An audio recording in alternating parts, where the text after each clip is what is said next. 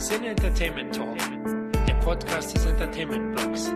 Mehr Fan Talk über Filme und Serien.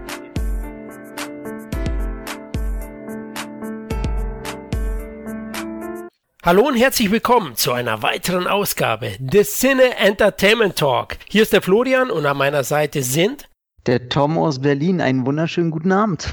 Der Kevin aus Bremen. Und der Micha aus Düsseldorf. Moin. Ja, hallo, jetzt seid ihr alle Lokalpatrioten. Jetzt müsste ich eigentlich Schubladeln hier, oder? Als Freier. Aber gut, das kann ich leider nicht, Leute. Aber du hast doch deine Lederhose bestimmt an, oder? Ja, klar, Lederhose und oben nichts drüber. Ne? Ist ja Wiesenzeit bald. so läuft es, dass mein Ranzen auch genug Luft kriegt. Also Leute, der Sommer neigt sich dem Ende zu, aber dank Warner und Tenet kommt endlich wieder Bewegung in die Kinosäle und daher haben wir uns auch gedacht, es wird höchste Zeit für unser 22. Roundup. Aber bevor wir loslegen, Leute, wie geht's? Ja, alles cool soweit. Schönes Wetter hier im Moment. Kann mich nicht beschweren. Ich habe auch endlich mal ein paar Filme geguckt tatsächlich. Das war am Anfang zur Corona-Zeit irgendwie genau das Gegenteil, überraschenderweise. Jetzt habe ich mal so ein bisschen was nachgeholt und deswegen macht es für mich jetzt auch Sinn, dabei zu sein. Hab Bock drauf. Tom, was geht in Berlin? Äh, viel, viel Stress, positiver auch. Arbeit ist gerade ein bisschen doof. Wenn der Regen jetzt anfängt, arbeite ja draußen, das ist ein bisschen doof. Aber im Gegensatz dazu äh, ja, gab es die Filmbörse, gab es, da ich mich gefreut und ein Filmprojekt und äh, jemanden kennengelernt und eine Finanzspritze gab es. Und das sind halt viele kleine positive Sachen. Von daher, sag ich mal, äh, zurzeit sehr positives, äh, locker durch die Hose atmen. Kevin, Hose und Atmen, wie geht's dir? Ja gut, äh, bei mir atmet das ja ständig. Ich habe ja ständig meine Hosenstahl auf. jetzt das machen, ne? Die Größe, da kriegst du keine Hose. Und das schreckt natürlich die Leute ab. Ich brauche keinen 1,50 Meter Abstand, ich habe immer 5 Meter. Äh, oh Gott. Mir. Nein, ja, aber. Spitzname der Golem. Nein, aber sonst alles normal. Hier ist auch relativ gutes Wetter, sage ich jetzt mal. Jetzt nicht zu warm, auch nicht zu kalt. So richtig schön frühherbstliches Wetter. Und heute freue ich mich da auch mal wieder über Filme zu schnacken, die ein bisschen aktueller sind. Ja, ich freue mich auch riesig, äh, letztlich jetzt endlich mal über Tenet philosophieren zu können mit Freunden, mit Gleichgesinnten. Die meisten, mit denen ich in der Arbeit oder jetzt privat gesprochen habe, die haben alle ein riesen Fragezeichen über den Schädel gehabt. Und manch einer hat sogar behauptet, er musste danach zum Psychologen. Wir werden es dann klären heute. Denke ich. Und deswegen freue ich mich. Ansonsten geht es mir auch gut. Ja, der Urlaub ist vorbei. Ihr wisst, es ist schwer, wieder reinzukommen dann in die Arbeit. Ich war ja nur in den Bergen spazieren, also nichts Großes gemacht. War einer von euch vielleicht ein bisschen weiter weg? Also hier in Berlin, ich sag mal mit der Abschottung, ich konnte mal wieder meinen Müll wegbringen, sag ich mal. okay. Das war, das war für mich schon weit genug. Ja, mein Highlight war bis jetzt Rotterdam für drei Tage. Oh. Ja, war spannend zu sehen, wie, wie es so in Ländern ist, wo keine Maske getragen wird. Aber nee, war ganz, war ganz entspannt, alles gut. Äh, Amsterdam war eigentlich geplant, ne? Ich hatte alles gebucht, hatte studieren müssen, es wäre Pfingsten gewesen, naja, vielleicht nächstes Jahr. Also Holland reizt mich schon länger oder in Niederlande und Amsterdam, damit wollte ich anfangen. Aber Rotterdam bestimmt auch interessant. Ist das das Hamburg von, von der Niederlande? Ja, ja, genau, richtig. Also es ist größer als Hamburg. Also allein durch den Hafen fährst du ja schon ewig. Das ist unfassbar. Aber ich war da jetzt auch das erste Mal. Aber ich kann die Niederlande generell auch empfehlen. Also es ist ein schönes Fleckchen Erde. Ja, glaube ich auch. Also da werde ich auf jeden Fall nächstes Jahr vorbeischauen. Gut, dann lasst uns über Filme und Serien plaudern. Was haben wir denn mitgebracht, Kevin? Also ich habe heute dabei Slowborn, Pandemie-Thriller-Serie von Christian Albert produziert und auch in vier Folgen auch Regie. Und äh, dann habe ich Brahms The Boys 2, ein spektakulärer Horrorfilm. Ah nee, war, war was anderes, das war nicht Brahms, egal. Und Eurovision mit Will Ferrell. Ja, was habe ich dabei? Was habe ich dabei? Tenet logischerweise. Dann habe ich dabei Project Power und Old Guard von Netflix. Und so gerade ist mir noch eingefallen, dass ich noch The Professor mit Johnny Depp geguckt habe und Greyhound so meine Top 5 will ich es jetzt nicht nennen, aber die 5, die ich dabei habe. ja, High Five, ja.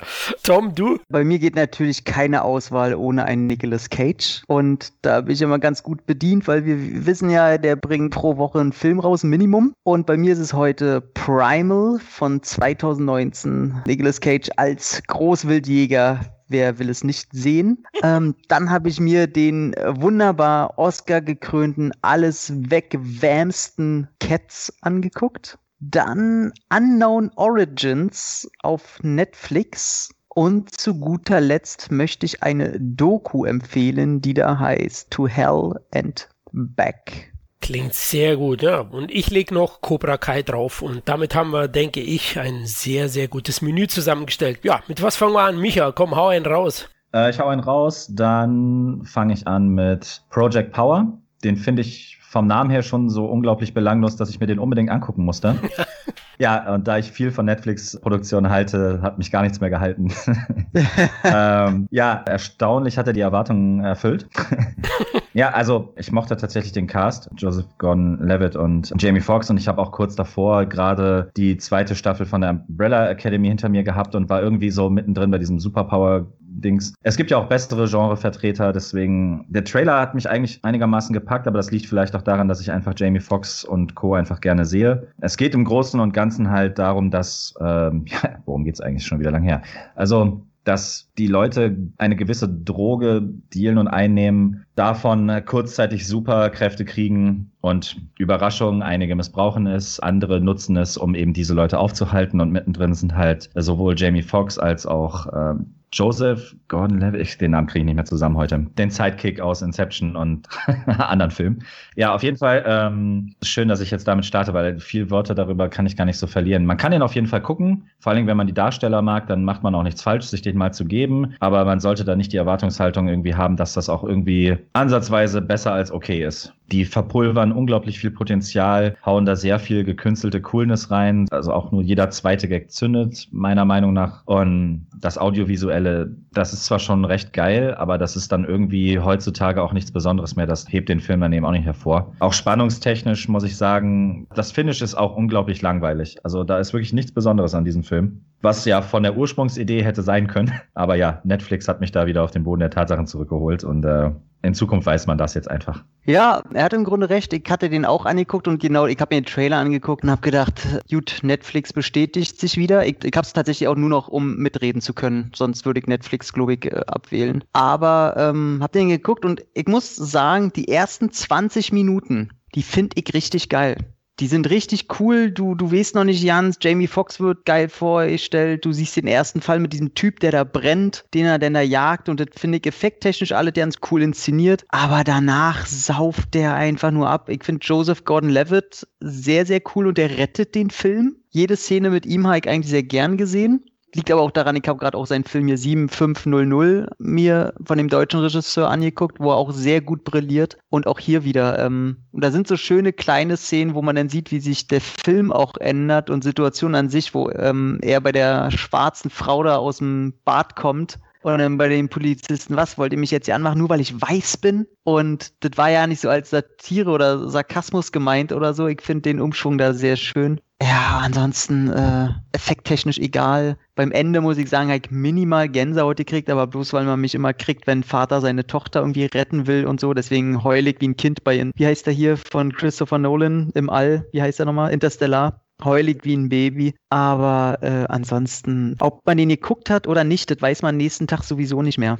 Okay, ja, ich habe ihn auch gesehen. Ich hatte mich eigentlich gefreut. Ich bin ja, ja, Netflix-Fan, ist übertrieben, aber äh, ich äh, trage mit Stolz meinen Mitgliedsausweis und schaue immer wieder regelmäßig Netflix. Und äh, es lag eigentlich zum einen an Cast, habt ihr erwähnt, die zwei Jungs, und zum anderen an den Regisseuren. Der Nerf fand ich ganz gelungen, 2016er Film. Der war nämlich auch von Henry Joost und Ariel Schulmann. Und da dachte ich mir auch, hm, ja, gebt den Jungs eine Chance und ich sehe es da ähnlich wie Tom. Also zu Beginn hat er mir gut gefallen. Also so die ersten 20, 30 Minuten ist das Ganze sehr, sehr interessant gehalten. Man denkt, hui, wo geht die Reise hin? Und das Grundkonzept ja an sich finde ich auch nicht schlecht. Aber der Film macht halt nichts draus. Das stimmt. Am Ende mit jeder weiteren Minute nach den ersten 30 Minuten wird alles belangloser, konventioneller, spannungsarm. Ja, das Finale hat mich auch null mitgerissen, muss ich auch sagen. Das war so Superhelden kopiert, dann diese Pseudo-Coolness, ja, Hip-Hop-Sound. Und bei dem Film kommt es nicht so real rüber. Und am Ende Durchschnittsfilm. Ich habe ihm jetzt mal 5 von 10 gegeben. Die Schauwerte sind okay. Das Gute ist auch, der ist nicht so lang. Ne? Der geht, glaube ich, so 100, 105 Minuten. Im Gegensatz zum anderen Film, ne? Micha, äh, The Old Guard, der ist doch deutlich länger. Der ist deutlich länger und fühlt sich auch deutlich länger an.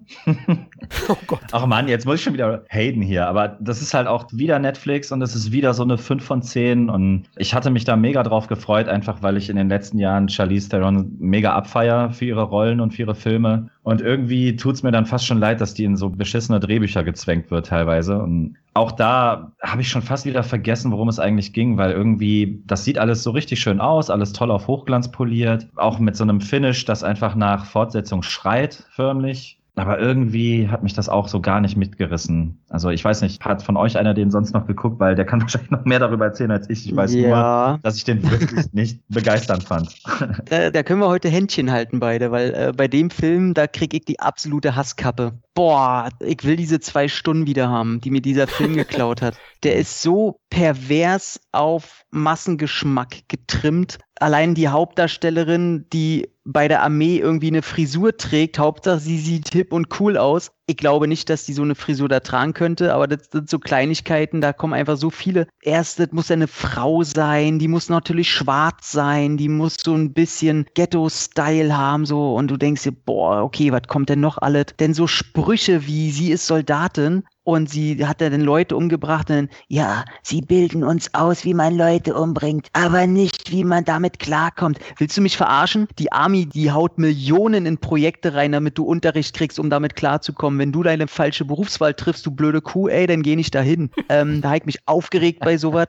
Und der ganze Film, die, die Kampfszenen sind für einen Arsch. Charlize Theron, ich bin kein großer Fan von der Frau, aber ich attestiere, dass die absolut was kann und eine Ausstrahlung hat, dass die in so eine Filme gehört. Aber selbst die, ich glaube, die hat auf halbem Weg mitgekriegt, was das für eine gequillte Scheiße da ist. Denn natürlich, der Bösewicht muss natürlich das Pharmaunternehmen sein. Wir sind jetzt schließlich im Corona-Jahr und äh, die Vorlage war ja auch von 2017. Und wenn wir jetzt die bösen Kapitalistenfirmen nicht mehr haben, dann muss es natürlich dieser dieser Bösewicht jetzt sein. Das ist alles so diese eklige Zeitgeist-Scheiße. So in zehn Jahren wirst du schon denken, oh Mann, ey, sag mal, waren die alle bescheuert? Und da ist nichts gut dran. Der Film hat eine einzige gute Szene und die finde ich zwischen den zwei homosexuellen Männern, äh, als die verhaftet werden, als der eine erklärt, da sagt der Bulle irgendwie, was passt du denn so auf den Typen auf? So ist das dein Lover oder was? Und alle findet so lustig, so hö, hö, hö. Und dann fängt er seine Ansprache an mit, nein, er ist nicht mein Lover. Und dann erklärt er dem Polizisten in so einer ein-Minuten-Rede, was dieser Mensch dem bedeutet, was jenseits von Liebe und alles und darüber hinausgeht. Und das war eine richtig gut geschriebene Szene und richtig geil. Gehört nur leider nicht in diesen abgefuckten Dreckspiss-Scheißfilm. Da ist nichts gut dran, bloß nicht gucken, Old Guard, ey. Glaubt mir, ihr müsst danach wirklich zum Therapeuten. Finde ich kacke. Ja, Kevin, ne? da kriegt man Lust auf ein Netflix-Abo, oder? Bei den zwei Titeln. Auf jeden Fall. Also da bin ich auch richtig neidisch, dass ihr die geguckt habt. Also wie sich das anhört, bin ich da richtig geil drauf gerade. Äh, aber gut, es gibt ja immer noch DVD und so weiter. Und auch Amazon Prime, wo man dann ausweichen kann. Und zum Beispiel Filme gucken kann, wie das Meisterwerk Brahms. The Boy 2. Ui, ui, ui. ja, Horror ab 12. Der erste Teil oh damals, Gott. The Boy, war ja äh, damals relativ erfolgreich, muss man sagen. Und der hat mir eigentlich ganz gut gefallen, wo es ja letzten Endes um eine Puppe ging und so weiter und sich letzten Endes in so einem, ja, einem großen Herrenhaus zwischen den Wänden ein Psychopath sozusagen aufgehalten hat. Hier geht es in Teil 2 um eine Family. Frau und Kind werden eines Nachts überfallen und äh, das bringt sie dazu, dann die Stadt zu verlassen und aufs Land zu ziehen. Und wo ziehen sie natürlich hin? Nicht in das Herrenhaus, aber in das sozusagen Angestelltenhaus des Herrenhauses okay. sozusagen. Ne? So, und das Herrenhaus wurde mal von irgendjemandem renoviert, aber der hat sich übernommen, ist pleite gegangen und somit steht das Ding jetzt irgendwie frei. Auf diesem Grundstück findet der Junge, der jetzt übrigens nicht mehr reden kann, der hat, ist, hat einen Schock sozusagen nach diesem Überfall nachts und der findet dann eingegraben eine Puppe und die möbeln sie wieder auf sozusagen, lackieren die neu und so weiter und das ist Brahms und die kann mit ihm kommunizieren. Das haben wir natürlich alle schon tausendmal irgendwie gesehen und er redet mit der Puppe und so weiter und so fort. Und zuerst finden die Eltern das gut, weil immerhin redet er mit der Puppe, wenn er schon sonst nicht mehr redet, ne, ist ja schon mal ein Fortschritt. Nur leider hat die Puppe so gewisse Regeln sozusagen. Also die Puppe möchte am Tisch mitessen, die Puppe muss eine, äh, muss eine gute Nachtgeschichte vorgelesen bekommen und so weiter und so fort. Und äh, ja, wie es so ist, die Eltern glauben äh, dem Jungen erst nicht, weil es passiert ja unheimliche Dinge. Der Junge kriegt natürlich die Schuld, logisch. Und bis dann irgendwann Katie Holmes, der die Mutter spielt, ja tiefer forscht und und dann herausbekommt, dass es da irgendwas Unheimliches mit der Puppe auf sich hat. Und ja, also es, ich muss sagen, es ist gut gefilmt, es ist nicht langweilig, man kann es alles gucken. Es gibt kaum Schockmomente, also jetzt auch nicht diese typischen Jumpscares, das nicht. Also es ist eben halt so ein klassischer Grusel, aber trotzdem eben halt auf zwölf getrimmt. Also man, wie gesagt, das ist jetzt nichts Schlimmes. Also passiert auch nichts großartig. Ich glaube, in dem Film stirbt niemand außer ein Hund. So, habe ich da jetzt schon zu viel vorgenommen? Ich weiß es nicht. Auf jeden Fall, äh, ja, und die Auflösung will uns halt weiß machen. Wow, das ist jetzt aber hui, da wäre ich ja nie drauf gekommen. Ja, eigentlich schon. Also, es ist ein Film, den kann man sich angucken. Der erste Teil, den fand ich wirklich damals echt nicht schlecht. Den zweiten Teil würde ich jetzt so, ja, wegen der Atmosphäre und so weiter und der Location so fünf von zehn geben. Ja, den, den hast du dir jetzt bestimmt bei, ich habe mir den auch bei Amazon jetzt ja, für diese 1 Euro, genau. genau. Und ich, ich möchte den eigentlich nur gucken, ich hatte den ersten im Kino gesehen und das war so ein typischer Film, wo ja. ich weiß, der ist jetzt für die neue Generation, die diese Art von Auflösung noch nicht kennt. Ja. Die gab es schon zu unserer Zeit, deswegen fand ich den scheiße. Aber ich habe mir dann auch gedacht, okay, aber die Kids, die jetzt eben 12, 13, 14 bis 16, keine Ahnung sind, die kennen das halt noch nicht, die finden den vielleicht ein bisschen besser. Aber ich habe mich dann dann halt gefragt, wie wollen sie nach der Auflösung ja. einen zweiten Teil genau. wieder mit der Puppe machen? Und das interessiert mich und deswegen finde ich gut, dass du das noch nicht gespoilert hast. Da bin ich mal gespannt. Habe ich noch nicht. Dann, äh, da, also. Also, aber ich finde es ja auch immer lustig, ich weiß nicht, wenn ich aufs Land ziehe und ich habe gerade einen Überfall hinter mir und mein Sohn findet auch noch so eine abgeranzte, gruselige Puppe, also ich als Elternteil natürlich möbel ich ihm die erstmal wieder auf, damit er diese hässliche, gruselige Puppe immer bei sich hat. Ich würde da denken, ich kaufe ihm G.I. Joe oder ein He-Man, die kann er haben, aber doch nicht so eine hässliche Porzellanpuppe, da ist er bescheuert aus. Ich habe auch so ein bisschen gehofft, als du gesagt hast, The Boys 2, ich dachte die ganze, du redest von der Serie bei Prime. Ja, leider noch nicht. Also gedacht, oh, hat er die geguckt, hat er die geguckt. okay, das war The Boy 2, okay. okay, der kleine Junge. Ja, beide Teile noch nicht gesehen, aber irgendwie denke ich, da habe ich auch nicht wirklich was verpasst. Ein Grusel ab 12. Ja, das ist wie ein Actionfilm ab 6. Also sowas schaue ich eigentlich nicht an. Also, Halleluja. aber gut, die FSK heutzutage, na, hm, also da gibt es ja die ein oder andere Überraschung immer wieder. Also also mal schauen, 99 Cent, 97 Cent, kann man schon riskieren. Ich schau mal, ob ich das noch wage. Ja, Tom, du hast einiges gesehen. Ja, Nicolas Cage auf Großwildjagd, das interessiert mich. Liebe Leute, Nicolas Cage, der Schirmherr der aufgerissenen Augen, ist wieder zurück. Äh, muss schon lange, glaube ich, keine Schulden mehr abbezahlen, aber sagt trotzdem, die Fans wollen ihn einfach immer wieder in so einen Rollen sehen. Und ich muss ja tatsächlich sagen, also ich habe, glaube ich, die Angst, dass es so was wie in ist und ab up-to-date und cool Nicolas Cage-Filme einfach zu ranten. Die einfach schlecht zu finden, weil es ist ja dieser Nicolas Cage, der jeden Tag einen neuen Film dreht. Und ich muss wirklich sagen, selbst die schlechtesten Filme von denen, die er so jetzt rausbringt, sind wenigstens immer noch unteres Mittelmaß, wenn man mit B-Movie-Maßstäben daran geht. Also ich finde nie, dass da wirkliche Rohrkrepierer drin sind. Und da hier tatsächlich hier und da auch mal einer bei ist, wo ich ganz klipp und klar sage, das ist ein guter Videotheken-Direct-to-DVD-Film. Da ist ich ohne Struff kommen. Was Schlechtes ist halt sowas wie, dann guckt euch Bruce Willis-Filme an. Oder ich habe auch den neuen mit John Travolta hier sehen, hier The Poison Rose. Da könnt ihr mal sehen, was unter anderem auch aus äh, Brandon Fraser geworden ist. Naja. Aber ich möchte zurückkommen zu Nicolas Cage, der natürlich, wie sollte es auch anders sein, im Dschungel als ausgebildeter, schwitzender, mit Indiana Jones Hut ausgestatteter Großwildjäger ist, der eigentlich eine richtig, also mindestens bis zum Dreiviertel des Films eine richtig abgefuckte Rolle gibt. Also er ist nicht so der Saubermann. Er sagt auch, das Wichtigste ist eigentlich die Kohle, die er für die Tiere kriegt, die er da natürlich illegal jagt und irgendwo hin verschippern will und an Zoos verkaufen will und so. Er ist schon so ein Wichser. Und am Anfang, als er einen Jaguar jagen will, kriegt er nicht einen normalen schwarzen geschossen, sondern einen weißen. Einen weißen Jaguar, der wohl, weiß ich, wie selten ist. Ich weiß ja nicht, gibt's sowas überhaupt in Real? Keine Ahnung, aber bin ein dober Mensch. Ähm, gibt's weiße Jaguar? Autos schon, ja.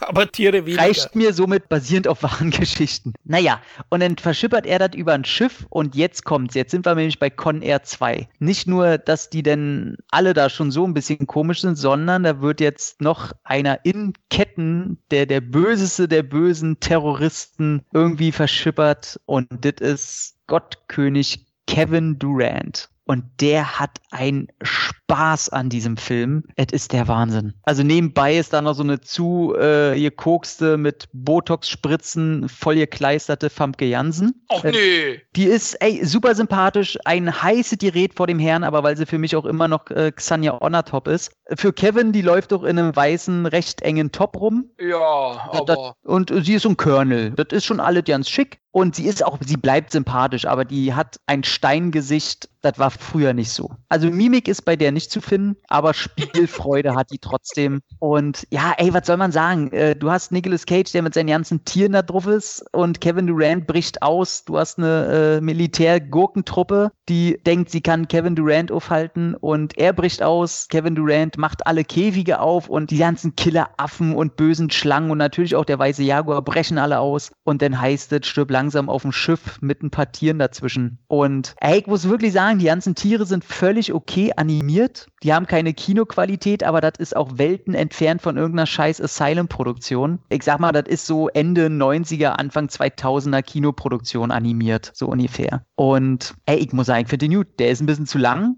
Aber der, der ist recht brutal, der probiert äh, in seine Kills und Morde Abwechslung reinzubringen. Und die Ambivalenz von Nicolas Cage, seine Figur, mag ich sehr. Und Kevin Durant, ey, der zieht das komplett vom Leder. Der zieht da eine One-Man-Show ab, wo man sich fragt, warum wurde der eigentlich nicht niemals für den Joker irgendwie in Betracht gezogen? Fand ich alle gut. Also wäre der nicht so ein Ticken wirklich zu lang, so 10, 15 Minuten, wo er dann doch immer wieder dieselbe Scheiße erzählen will und nicht aus der Pötte kommt. Aber das ist gut. Äh, Die Aufnahmen am Anfang im Dschungel, das sieht alle teuer aus. Ey, völlig okay. Und wenn du Nicolas Cage magst, hast du da noch einen Bonus, weil der hat Bock. Der wirkt auch so, als wenn er sich vielleicht ein bisschen auf die Rolle vorbereitet hat, weiß ich nicht. Das ist okay. Deswegen von 2019 Primal möchte ich gerne empfehlen. Hm, hätte ich jetzt nicht gedacht, muss ich ehrlich sagen. Ich möchte noch anmerken, Leute, die sich für Kostüme interessieren, die werden an dem Film ihre, ihren Spaß haben. Die sind schon so basic, dass es fast wieder geil ist. Das ist fast schon wie Absicht da. Also auch hier vor allen Dingen vom Colonel die, die Uniform. Ja. Und der, unglaublich. Also wie bei Deitas aus dem Kostümshop aus Köln geholt. Unfassbar. Ist wirklich so ein bisschen, also ich weiß nicht, wer diesen, diesen Ritterfilm gesehen hat, die Outcast mit Nicolas Cage. Ja, kenne ich. Er ist derselbe Regisseur. Uh, okay, alles klar. Ja, da weiß ich, auf was ich mich einlassen muss. Mann, oh Mann, da macht der Kevin Durant also praktisch den Nicolas Cage in dem Film. den ich erwarte. Er schafft es mit bewusstem Eindruck, weil Kevin Durant kann ja was, aber mit bewusstem Overacting stiehlt der Nicolas Cage die Show. Und der das, spielt, obwohl der spielt die echt an die Wand, da muss man sagen. Also ist krass, ne? Also gerade die ersten Szenen, wo er noch in Ketten liegt, wie er mit den Leuten redet und was er für ein Gesichtsfasching da veranstaltet, es ist wunderbar. Und da kommt auch Nicolas Cage selbst im besoffenen Zustand nicht gegen an. Die müssten Spaß gehabt haben am Set. oh Mann, oh Mann. Ja. Ey, jetzt hast du den echt gut verkauft. Werde ich tatsächlich. Bei Amazon Prime kann, kann man sich den gerade angucken. Okay, dann, dann gehört er mir. Micha, wir beide haben noch Greyhound gesehen. Schlacht im Atlantik. Du hast also auch Apple TV Plus. ja, ja, genau. haben wir mal Werbung gemacht. Wahrscheinlich ähnlich. äh, Dir ging es ähnlich wie mir. Du hast es einfach nur geschenkt bekommen. Blinzel, ich, ich war bei einem. Freund und der hat Apple Plus und äh, da haben wir es uns zusammen angeguckt. Okay, ja, hast dich gerade noch gerettet. sehr gut, sehr gut. Ja, ich hatte, hatte ein neues Apple-Gerät gebraucht und da ist eben ein Jahr Apple Plus dabei. Und das erste und einzige, was ich bisher angeschaut habe in drei Monaten, ist Greyhound. Mehr habe ich noch nicht geschafft und ich war ja positiv überrascht, weil viele Stimmen in meiner Internetblase sind sehr, sehr negativ gestimmt gegenüber dem Film. Ich kann auch viele Kritikpunkte verstehen, aber mich hat der Film am Ende gut unterhalten. Für mich ist er intensiv. Für mich ist er von Hanks gut gespielt. Ja, man kann vielleicht sagen, Autopilot ist der typische Hanks, aber scheiße. Ein Autopilot hängt, Hengst wollte ich schon sagen. Hanks ist immer noch besser als der Durchschnittsschauspieler in, im besten Modus. Ja, das ist für mich so. Und dann ist er meiner Meinung nach auch effektvoll umgesetzt, hat einen sehr, sehr geilen Sound und ist schnörkellos und kurzweilig. Der geht ohne Abspann 81 Minuten. Um was geht's? Der spielt 1942 während des Zweiten Weltkriegs im Nordatlantik und Tom Hanks muss bei seinem ersten Einsatz als Navy Commander einen internationalen Konvoi von 37 alliierten Schiffen sozusagen beschützen bei der Nordatlantiküberquerung. Und natürlich kommen dann ein paar Wolfsrudel deutscher U-Boote vorbei und möchten sozusagen den Konvoi dezimieren und Hanks kämpft dann mit seinem Kriegsschiff gegen diese an. Der Film ist sehr taktisch und sehr technisch umgesetzt. Also man sieht nie nie so ganz den offenen Kampf, sondern es wird auch sehr, sehr viel mit so Nahaufnahmen verwendet und dann auch ja, Torpedorouten errechnet am Reißbretten. Das fand ich aber sehr, sehr spannend inszeniert und sehr gut gemacht. Wie gesagt, mich hat er positiv überrascht. Ich würde so sechs bis sieben von zehn geben und sage, kann man durchaus anschauen, oder Micha? Ja, ich war auch echt positiv überrascht. Ähm, ich habe, als ich so den Trailer geguckt habe und so, habe ich so ein bisschen erwartet, dass Tom Hanks so seine, seine Masche im Moment weiterfährt, so wie bei Captain Phillips und Sully, diese Einmannshow von irgendeinem so Helden. Aber das war ja gar nicht so. Tatsächlich ist der fast schon eher Begleiterscheinung. Also klar zieht er immer noch ganze Aufmerksamkeit auf sich, aber die Kamera folgt ihm ja im Prinzip auch die kompletten äh, 90 Minuten lang. Aber was ich äh, tatsächlich in dem Film ganz geil finde, ist, da gibt's keine Atempause, nicht so richtig. Und du hast halt ständig dieses klaustrophobische Gefühl, jedes Geräusch, jedes Knacken könnte das nächste U-Boot sein, das da in der Nähe ist. Also diese, diese ständig omnipräsente Gefahr, das haben die schon echt ganz cool dargestellt, muss ich sagen. Und äh, so ein bisschen Dunkirk-mäßig, den Feind sieht man ja fast schon gar nicht in dem ganzen Film. Und trotzdem ist da unglaublich viel Action und äh, Spannung aufgeladen. Ja, ey, ich war echt positiv überrascht. Also hat mir echt Bock gemacht, der Film wie du schon sagst, es ist jetzt kein Meisterwerk, kein 8, 9, 10 von 10 äh, Film, aber wenn man Tom Hanks mag, macht man sowieso nichts falsch, wenn man sich den anguckt. Aber auch sonst finde ich, so auch im Genre ist das jetzt einer, den man sich schon mal gern angucken kann. Ich habe das tatsächlich mit meiner Familie geguckt. Da gab es da unter anderem die Kritik, dass da sehr viel Fachjargon benutzt wird. Also man muss die ganze Zeit folgen, was die sich da gegenseitig, das geht ja im Prinzip rund um die Uhr, dieses ständige Weitersagen, Weitersagen, Weitersagen von Position zu Position zu Position. Oh, das ne? liebe ich. Äh, das geht da rund um die Uhr. Wenn du einen Begriff nicht kennst, bist du eh schon raus und kannst dir das mehr oder weniger zusammenmalen. Also das ist, ich glaube, die haben sich vorgenommen, das sehr realistisch darzustellen wenn den U-Boot-Kapitän guckt und sagt, die, der ist komplett unrealistisch, dann mag das so sein. Für mich kam es so rüber, als ob die sich da wirklich Gedanken gemacht hätten in dem Fall. Dass sie das echt alles auswendig gelernt hätten, was sie da von sich geben und so. Also das war mal was anderes irgendwie, keine Ahnung. Also hat mir gut gefallen. Ja, also muss ich auch sagen, also der Film ist wirklich auf ein absolutes Minimum reduziert, auf die reine Schlacht. Es gibt keine Exposition, es gibt keine abschließende Selbsterkenntnis der Charaktere, dass sie dann irgendwie philosophieren. Nee, der ist dann aus. Also wirklich total straight und wie du sagst eben, das meinte ich mit technisch strategisch. Ja, da werden dann auch viele Fachbegriffe verwendet und ich denke auch, die wollten sehr, sehr authentisch sein. Ob sie es ja. geschafft haben, weiß ich nicht. Bin kein U-Boot-Kapitän gewesen bisher oder Kriegsschiff-Kapitän, wer weiß, was noch kommt. Spannend. Nee, aber, aber ich war auch echt positiv überrascht. Klar, der ein oder andere kritisiert sicherlich, dass man die Deutschen halt nicht sieht. Die sind völlig gesichtslos. Ich meine, die U-Boote sowieso unsichtbar, also die tauchen ja nur kurz auf, aber man sieht jetzt keinen deutschen Kapitän. Man hört nur per Funk dann, ja, ein bisschen sehr plakative, äh, reaktionäre, reißerische Sprüche von denen. Kannst dich erinnern, oder? hey, hier ist ja, das ja, Wolfsrudel. Ja, Wir haben Hunger. Ja, ja, also die, die deutschen Stimmen, die waren schon ein bisschen drüber. genau, also das war das Einzige vielleicht, wo ich sage, hm, vielleicht eine Schraube weniger Cage und mehr Tom Hanks ähm, wäre okay gewesen, aber trotzdem ein Top-Film. Und das ist ja der Film einer der ersten großen Corona-Opfer. Er war, ist ja von Sony Pictures produziert worden. Der erste Trailer ist auch im März 2020 gelaufen, den ich sogar gesehen habe im Kino. Und ja, im Mai sollte er ins Kino kommen und kurz davor hat man entschieden bei Sony, nee, Apple bietet 70 Millionen US-Dollar für die Vertriebsrechte, den verkaufen wir. Und ähm, ja, ob sich das lohnt, Tom Hanks war ziemlich traurig. Er hat in einem Interview gesagt, dass ihm das, das Herz bricht, dass der Film jetzt am Ende nicht auf der großen Leinwand läuft. Und ja, ich hätte ihn gerne im Kino gesehen, weil er ist wirklich äh, audiovisuell. Also ich habe ja gesagt, Toneffekte und Musik, die hauen echt rein. Also hättet ihr Bock drauf, Kevin? Auf jeden Fall, gerade weil er auch so kurzweilig ist. Und ich würde es jetzt gar nicht kritisieren, dass er jetzt weniger Tiefe und so weiter hat. Der ist mitten im Geschehen. Das ist so wie der Anfang von Soldat James Ryan. Da bist du ja eigentlich, fängt der Film ja auch mitten an der, in der Normandie an, am D-Day. Und ich finde, da braucht man nicht mehr viel erklären. Die sind im Kampf.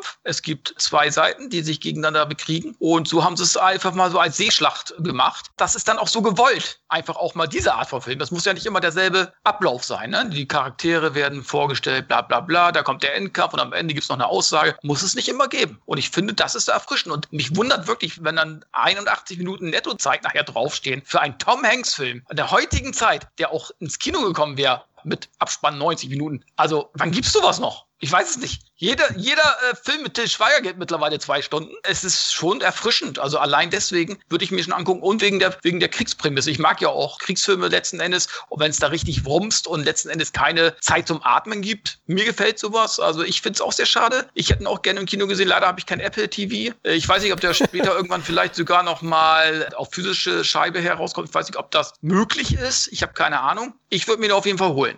Ist auch übrigens äh, Drehbuch, ich weiß jetzt gar nicht, ob Debüt, aber ich habe in der Liste, steht da tatsächlich als einziger Film äh, Drehbuch Tom Hanks, ne? Also hat er selber geschrieben, was da so passiert und so. Ja, das Drehbuch basiert ja auf den Roman The Good Shepherd von äh, Cecil mhm. Scott Forrester von 1955. Also da hat er auch eine sehr, sehr gute Vorlage gehabt. Aber er trifft schon auf den Punkt. Interessant ist für den Kevin noch, ich muss das kurz erwähnen. Tom Hanks, man sieht ein paar Flashbacks mit seiner Ehefrau und sie wird gespielt von Elizabeth. Schuh. Nein! Doch. Und? Sie sieht noch ordentlich aus.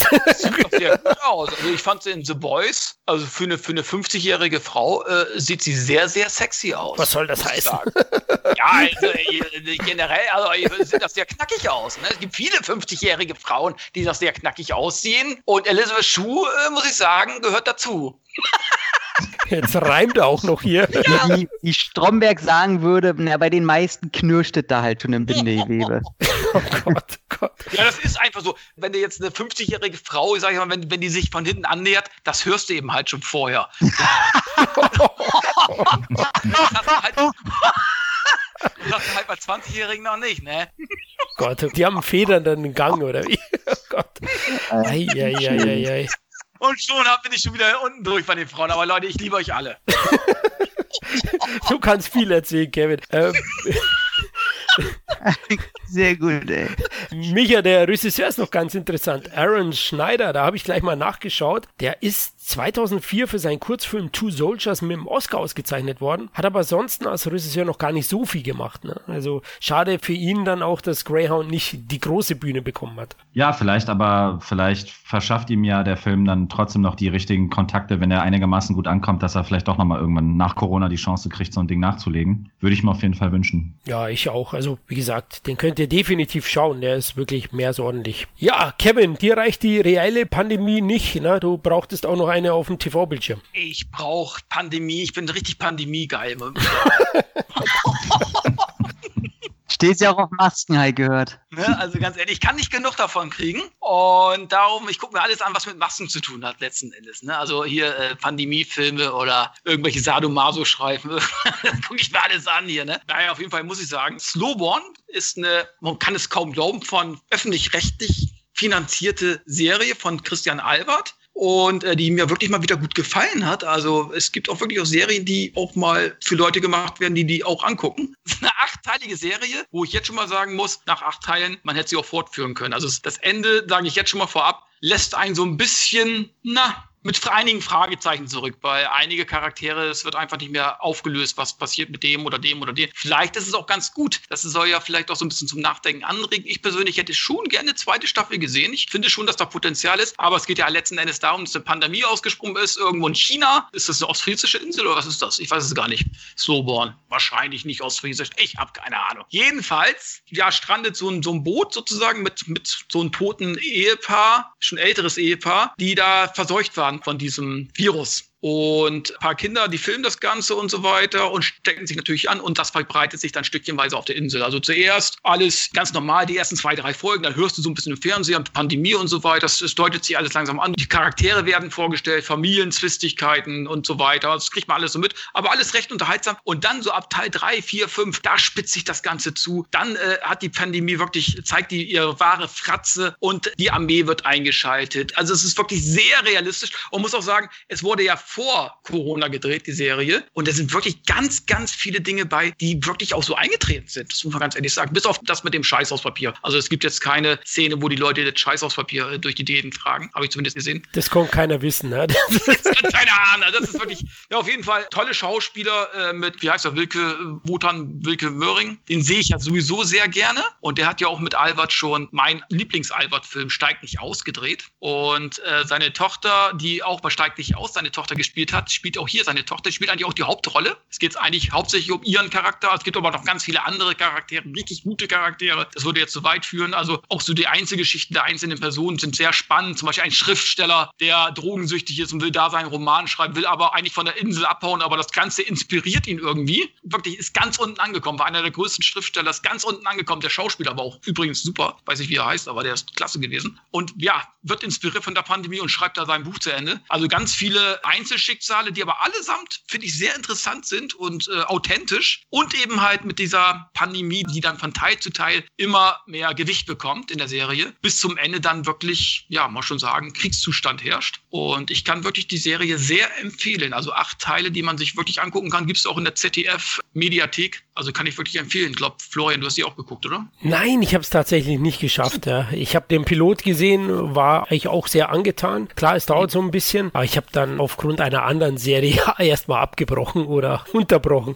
Aber werde ich definitiv fertig schauen. Ich bin ja auch jemand, der Alberts Sachen sehr, sehr gerne mag. Und ähm, deswegen freue ich mich da schon auf den Rest und hoffe ja immer noch, dass Alberts Serien sehr, sehr gut laufen und Filme, dass er endlich sein Captain Future Projekt verwirklichen kann. Absolut. Ja, Tom, du Pandemie, aber hast was anderes geschaut wahrscheinlich. Ich hätte mal lieber gucken sollen. Ich fand es ja toll, als äh, Albert bei Kino Plus da sehr viel drüber erzählt hat, über Slowborn. Und die, die Insel gibt's ja nicht wirklich. Also es ist ja auch einfach nur abgeleitet, glaube ich, von Slow Burn. Also im Sinne von der Inszenierungsart, glaube ich. Und er hat ja schon Drehbuchideen und so sind ja alles fertig für eine zweite Staffel. Das kam wohl auch alles sehr gut an, aber er weiß, glaube ich, noch nicht, ob er das dann als nächstes gleich angehen will. Aber in seinem Interesse würde das schon weitergehen wollen und Ideen hat er und alles, was erzählt wurde, auch was du jetzt erzählt hast, ich will die auch wirklich sehen. Ich bin ja nicht so der Serienfreund, überhaupt nicht. Ich schaff's einfach nie am Ball zu bleiben. Das sind immer so acht oder zehn Stunden, die ich da investieren muss und mein Problem sind halt immer, ich finde, also vielleicht eine Serie unter 20, die keine Füllfolgen hat. Und bei mir ist immer so, sofern eine Füllfolge dabei ist, breche ich sofort ab, habe keinen Bock mehr.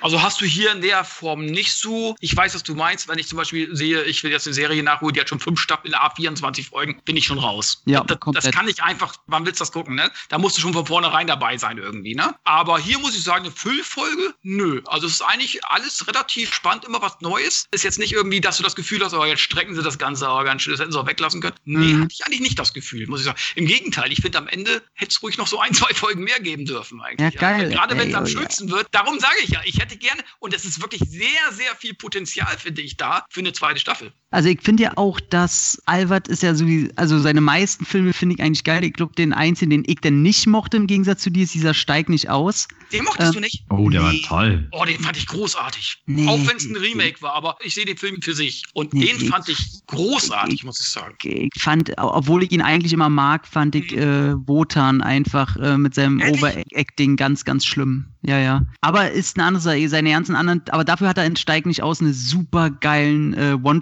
Wo, wie heißt denn die, die die Kommissarin da spielt, die, ähm, Ah, wie heißt sie, die Schauspielerin, ganz bekannt, ey, Ist das Deutsche. Hannah Herzsprung? Ja, genau, Hannah Ja. Herzsprung, äh, wo sie denn irgendwie darüber probiert ins Auto oder so und er macht halt keinen Schnitt und die Kamera geht rum und das ist mega geil. Aber ansonsten finde ich alles geil. Ich muss auch noch sein, sein Neuesten hier gucken, sein Remake quasi von Mörderland. Wie hießen der bei uns hier, den er Ah, gedreht hier, hat? äh, Freies Land. Freies Land, genau. Da möchte ich echt mal gucken, was er daraus gemacht hat, weil er die Story auch ein bisschen angepasst, umgeschrieben, äh, woanders rumgemünzt hat und so. Das äh, bin ich sehr interessiert, weil Mörderland fand ich sehr gut. Ach, der ist mega sympathisch und ich mag seinen Stil, der irgendwo zwischen typisch amerikanischem Kommerz, aber auch deutscher, ähm, positiv gemeinter äh, Sprödigkeit liegt. Und ich finde die Mischung mal ganz toll, die er da macht. Von daher äh, Slowborn eigentlich Pflichtprogramm tatsächlich. Und Pflichtprogramm ist eigentlich auch äh, ist ein guter, guter Punkt, denn ihr habt ihn bestimmt alle auch auf der Liste. Machen wir uns nichts vor. Ihr seid alles Musical-Fans. Ihr Oh, bringe ich jetzt, egal, ich sag's einfach, ihr steht alle auf Pussys.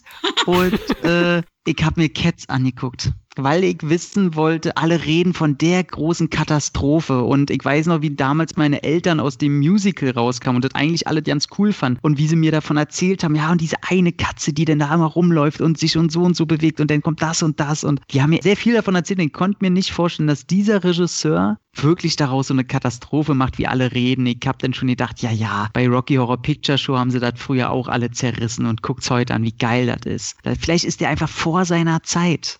Dieser Film gehört in gar keine Zeit. Also, äh, der ist so eine Katastrophe, wie alle sagen. Man kann es nicht mal erklären, was daran alles so schlimm ist. Also generell erstmal diese, diese Mensch-Katz-Hybriden, die machen hinten und vorne keinen Sinn. Die haben echte Menschenhände, haben aber Pfoten, die aber trotzdem irgendwie wie Füße aussehen. Und dann laufen die da rum und die Größenordnung von denen, die, die ändert sich von Szene zu Szene. Manchmal regeln die sich auf Fahrrädern, dann sind sie fast so groß wie ein Fingerhut. Es macht alles keinen Sinn. Dann können die auf einmal, können irgendwelche Katzen da zaubern. Dann siehst du da eine, eine Dame Judy Dench, die sich da regelt, als wäre sie eine Puffmutter. Und du denkst dir, das ist auf keinen Fall das, was ich sehen will, Leute. Und ein Ian McKellen, der sich auch noch die letzte Würde aus, sein, aus seinem Katzenfell hustet. Und es ist einfach der Wahnsinn. Dann kommt eine Taylor Swift, der sie auch noch irgendwie mit CGI da, also keine Ahnung, ich kenne von der nicht mal ein Lied. Ich kenne die bloß von ein, zwei Bildern. Aber ich dachte immer, das ist ja so eine zierliche. Und da haben sie der mit CGI auf jeden Fall noch mal eine, eine schöne Körbchengröße raufgedrückt, obwohl alle anderen Katzen eigentlich keine sekundären Geschlechtsmerkmale haben. Aber nee, bei ihr muss man sehen, dass die natürlich Titten hat unter ihrem Fell. Warum auch immer. Es macht alles keinen Sinn. Und weiß ich nicht, ist alles so dumm. Da ist auch kein Lied bei, was gut ist. Außer dieses Hauptlied, was jeder kennt. Dieses große Cats-Lied ist. Mir fällt jetzt nicht mal der Text ein, wie der nochmal war. Das ein gutes Lied, wird aber auch nicht mal zur Gänze ausgesungen, sondern das kommt nur so kurz mal vor. Miau? Genau, das ist das Miau-Lied. Kommt gleich äh, nach Let the Dogs so? Out. Nein. ähm, das wäre noch lustig gewesen. Aber auch die Hauptdarstellerin. Ich habe das mit meiner Mitbewohnerin geguckt, wo ich gehofft habe, die ist ja, erzähle ich ja öfter, die ist ja ein bisschen jünger und alles immer, was so Musical und Komödien geht, äh, da zwinge ich sie immer, dass wir das zusammen gucken. Sie kriegt immer schon das Kotzen. Und habe ich gedacht, okay, guck mal, Cats, sie hat auch ein bisschen Bock drauf. Aber auch nach fünf Minuten die Hauptdarstellerin, also auch die Rolle, nicht die Hauptdarstellerin, die Hauptdarstellerin macht es an sich gut, aber wie die geschrieben ist, was sie da machen soll, die bewegt sich einfach wie eine naive Lolita, die in die Pornowelt reingesprungen ist. Die biedert sich an alle an, die schmiegt sich an alle an und, und es gibt gar keinen Grund, warum alle sich so auf sie hahaha versteifen und es gibt einfach keinen Grund, warum alle was irgendwie von der wollen und die ganzen verschiedenen Katzengangs, was auch keinen Sinn macht, weil die im Grunde werden da verschiedenste Katzenfamilien vorgestellt, dann ist der halbe Film vorbei, aber es macht gar keinen Unterschied, dass es da verschiedenste Katzenfamilien gibt, weil das denn absolut egal ist. Das ist wie, als wenn du Warriors guckst und am Ende gibt's aber die ganzen Gruppen nicht mehr. Und es ist egal. Es ist alles so wirr und dumm und es ist so schlecht und scheiße und du fragst dich alle zwei Minuten, was passiert hier gerade. Also, wenn ihr einen Unfall sehen wollt, ey, Cats also wenn, wenn ihr mal einen Tag habt, der einfach zu gut ist, wo ihr zu gute Laune habt, wo ihr euch richtig fit im Kopf fühlt und denkt, ah, jetzt habt ihr die Welt verstanden, dann guckt euch mal Cats an, denn dann wisst ihr, ihr wisst gar nichts. Also Boah, ganz gruselig. Uiuiui, okay, gut. Ich habe ihn erfolgreich gemieden bisher. Kevin, aber du bist ja ein Katzenfreund, glaube ich. Du hast ein paar daheim. Ja, ja, ich bin ja, ich habe ja auch eine Muschi zu Hause und ich mag ja Ich mag ja Katzen. Aber ich habe den Trailer gesehen, ich muss sagen, so die animierten Gesichter. Kann mir auch nicht zusammenreimen, warum jetzt gerade so Julie Dench und unser, unser äh, Gandalf da mitmachen, also und mitgemacht hier, haben. Äh, hier Idris Alba ist ja, ja der. Also das, da muss ich schon sagen, da äh, muss der Regisseur oder wer auch immer viel Überzeugungskraft geleistet haben. Oder es gab einfach einen sehr gut dotierten Check. Ich kann es mir nicht anders erklären, aber gut. Ich habe den Film ja noch nicht gesehen, aber so, so wie Tom das schon erzählt hat, so habe hab ich mir eigentlich schon fast vorgestellt. Jetzt muss man sagen, der Regisseur ist halt äh, Tom Hooper, ne? Der hat vorher The King's Speech und Les Miserables ah, Ja, gut, das ist schon ein Ausrufungszeichen. Und ich glaube, für Danish Girl wurde Oscar nominiert, ne? Oder wenigstens, der war der Oscar-Contender. Ja, war er. So viel ich weiß schon, ja. Und äh, ich glaube auch, seine Reputation hat dafür geführt, dass viele unterschrieben haben. Klar, auch der Scheck, aber es konnte sich keiner vorstellen, dass es bis zum ersten Trailer, dass das wirklich so aussieht. Ne? Der Film ist praktisch konzeptionell untergegangen schon im Vorfeld. Also wie du sagst, mit diesen Pfoten. Und das habe ich schon im Trailer, habe ich da das nicht verstanden und fand das alles sinnlos und, und furchtbar. Und deswegen hatte ich auch keine Lust, den anzuschauen. Aber als Unfall muss man ihn sich wahrscheinlich mal geben. Nochmal eben zur Info. Also meine Muschis, ich habe eine Muschi, die ich zu Hause habe, das war eigentlich meine Katze. Ne? Also nicht meine Frau. Meine Frau ist meine Uschi. gut, sehr gut, dass du das nochmal klargestellt hast. gut, dass du nochmal, dass du es nochmal romantisch gerettet hast. Ja, danke, danke. Du bist wirklich ein echter Romantiker, ja. oh Gott, ein echtes Candlelight-Dinner. Ich möchte nicht wissen, wo da die Kerzen stecken bei dir, Kevin. Ähm, also, wie war ein Kevin-Light-Dinner, ey. ja, genau. oh Gott. Ja, Micha, was hast du doch geschaut?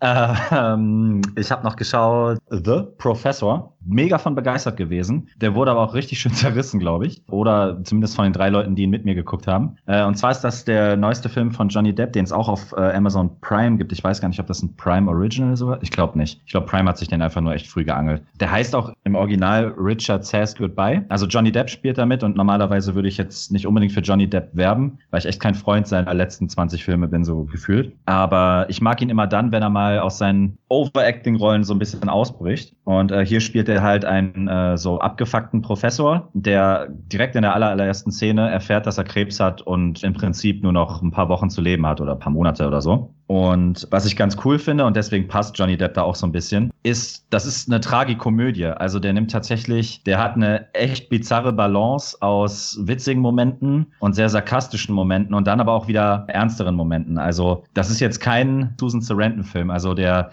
der beginnt also quasi so sein Leben auf den Kopf zu stellen. Also der ist ja selber so ein philosophischer Typ eher und so. Aber eben auch Säufer, nimmt Drogen und dann denkt er sich ja, okay, dann jetzt erst recht. Also während er sozusagen seinen Schülern die ganze Zeit so unterbreitet, so lebt euer Leben, genießt es, bla bla bla, fängt er halt an, von der einen sexuellen Eskapade in die nächste zu stürzen, raucht, trinkt, lässt sozusagen nichts aus, um irgendwie, ja, um noch abgefuckter zu sein als ohnehin schon. Ähm, da gibt's auch echt richtig bizarre Szenen, die wahrscheinlich ins amerikanische Kino es auch nicht geschafft hätten und auch sehr, sehr viel Moral. Also ich, ich sag mal, der Film ist nicht ethisch.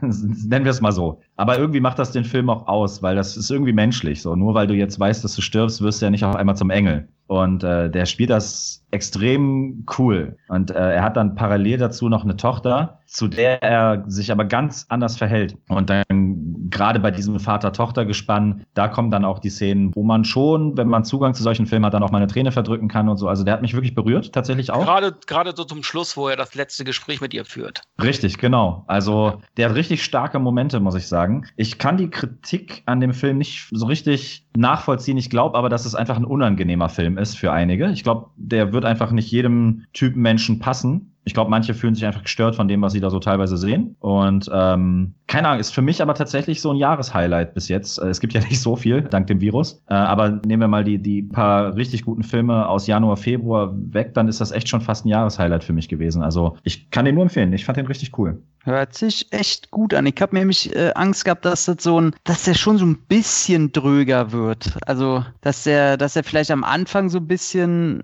halt ein paar lustige Szenen hat, aber spätestens ab dem zweiten Drittel oder so dann anfängt in die melodramatische Richtung zu gehen. Aber das hört sich ja ja nicht so an. Ja, ist immer so eine Balance, würde ich sagen. Also, ich wusste gar nichts über den Film. Ich habe mir den einfach angeguckt. Äh, mhm. Meine Freundin von mir hat mir den empfohlen und meinte, hier, äh, ich krempel mein ganzes Leben um bla bla bla. Okay, ein bisschen äh, over the top vielleicht, aber hat auch bei ihr echt gut in die Lebensphase sozusagen gepasst. Da war ich schon dran interessiert, weil ich hatte auch gerade The Old Guard und sowas hinter mir und wollte einfach mal auch wieder einen guten Film gucken. Da hat sie nicht so viel versprochen. Ich fand den schon sehr cool. Der ist ein bisschen anders. Ich habe auch so ein bisschen Angst und vielleicht kannst du mir die ja nehmen, nämlich auch die, die Person Johnny Depp, auch in Verbindung mit seinen Filmen, wie du ja auch schon sagst, der, der letzten gefühlt zehn Jahre. Nicht mal, dass er mir gegen den Strich geht, sondern er wird mir so egal, dass mir seine Filme auch, die müssen mir schmackhaft gemacht werden. Und ist es denn mal wieder was, wo du sagst, okay, das ist so der Johnny Depp, da denkst du nicht weiter als die Person, die du da gerade siehst und das ist mal wieder was Gutes? Ich würde sogar so weit gehen und zu sagen, hätte der mehr solcher Filme gemacht, hätte ich ihn mir häufiger tatsächlich auch abgefeiert, weil der mich auch tatsächlich emotional abgeholt hat. Und das hätte ich bei Johnny Depp nie im Leben gedacht, weil der mhm. mich einfach, also diese ganze Jack Sparrow-Scheiße, die hasse ich wie die Pest und alles, was der mit diesem, wie heißt er hier, Tim Burton und so, kann ich auf den Tod nicht ab, jede einzelne Rolle. Mhm. Ähm, das ist für mich zu Theater-like und zu krasses Overacting und was weiß ich. Also es ist immer noch Johnny Depp, keine Frage. Aber gerade der Punkt, den du gesagt hast, dieser Satz, der hat mir sehr gefallen, nur weil du todkrank bist, wirst du nicht zum Engel. Wenn der das so sehr auslebt, weil das ist eine Philosophie, mit der ich sehr viel anfangen kann, ja, ey, ist ein bisschen höher gerutscht. Also der ist, war eh auf meiner Watchlist, aber eher so auf dieser, ja, ja, damit er nicht vergisst Watchliste. Mhm. Aber doch, habe ich jetzt tatsächlich ein bisschen Bock drauf. Kevin auch gesehen, oder? Ja, ich habe den äh, vor ein, zwei Wochen gesehen. Der kam, glaube ich, dann dann auf Prime und dachte, komm, guck mal rein, kann alles bestätigen, was Michael gesagt hat. Also Johnny Depp, klar, es ist Johnny Depp, aber das vergisst du eigentlich. Also nach ein paar Minuten ist es vorbei. Du siehst einfach einen sehr guten Schauspieler, der sehr gut performt. Und es ist auch kein Film für die breite Masse in meinen Augen. Das wäre mhm. auch im Kino, glaube ich, jetzt kein großer Erfolg gewesen einfach. Auch mit dem Namen Johnny Depp nicht, weil das ist einfach ein kleiner Film. Ich glaube, das ist so ein Film, den Johnny Depp, glaube ich, auch gern gemacht hat, weil es mal wieder etwas bodenständigeres ist, sage ich mal, wo er einfach auch mal ohne Maske brillieren kann. Und hier ist er wirklich mal Johnny Depp live. Mir hat er sehr, sehr gut gefallen. Tolle Dialoge, aber auch, da hast du schon recht, die Balance ist sehr schön zwischen, ja, schon sehr traurigen Szenen. Ich fand auch gerade so die letzte Gespräch mit seiner Tochter, wie er sich, ja, kann man das jetzt spoilern? Er verabschiedet sich ja. Und auch ein Ende, was, naja, das kann den einen oder anderen ein bisschen unbefriedigt zurücklassen, aber letzten Endes kann man sich seinen Teil denken. Da will ich jetzt auch nicht zu viel verraten. Aber eben halt auch so, es gibt auch sehr witzige Szenen, weil er gibt einfach überall Einsen, weil scheiß drauf. Hier der Referat, okay, eine Eins. also, äh, wenn du nochmal so einen Professor hast, ist natürlich schön, ne? Der doch, der nochmal sämtliche Noten verteilt. Scheiß drauf. Ja. So, und ich muss sagen, es spielt auch nicht hier die Moralapostel und alles wird gut. Ich muss mich jetzt die letzten Wochen doch mal komplett verändern. Nein, er ist wie es ist. Im Gegenteil, er lebt nochmal richtig das aus, was er immer ausgelebt hat. Noch exzessiver vielleicht. Und das hat mir sehr gut gefallen. Ich muss sagen, sehr, sehr gut. Ich finde, das ist der beste reine Johnny Depp-Film seit Gilbert Grape. Puh, das ist ja schon eine Zeitspanne. Ja, würde ich bestätigen. Ich sagen. Also ganz ehrlich, also mir fehlt dazwischen jetzt nicht so Filme ein, die mir jetzt außerhalb dieser ganzen Verkleidungsfilme so gut gefallen haben wie der, ganz ehrlich gesagt. Ich hatte auch wirklich das Gefühl nach dem Film so, oh mein Gott, wurde die Karriere verschwendet. Ja, ja, ja.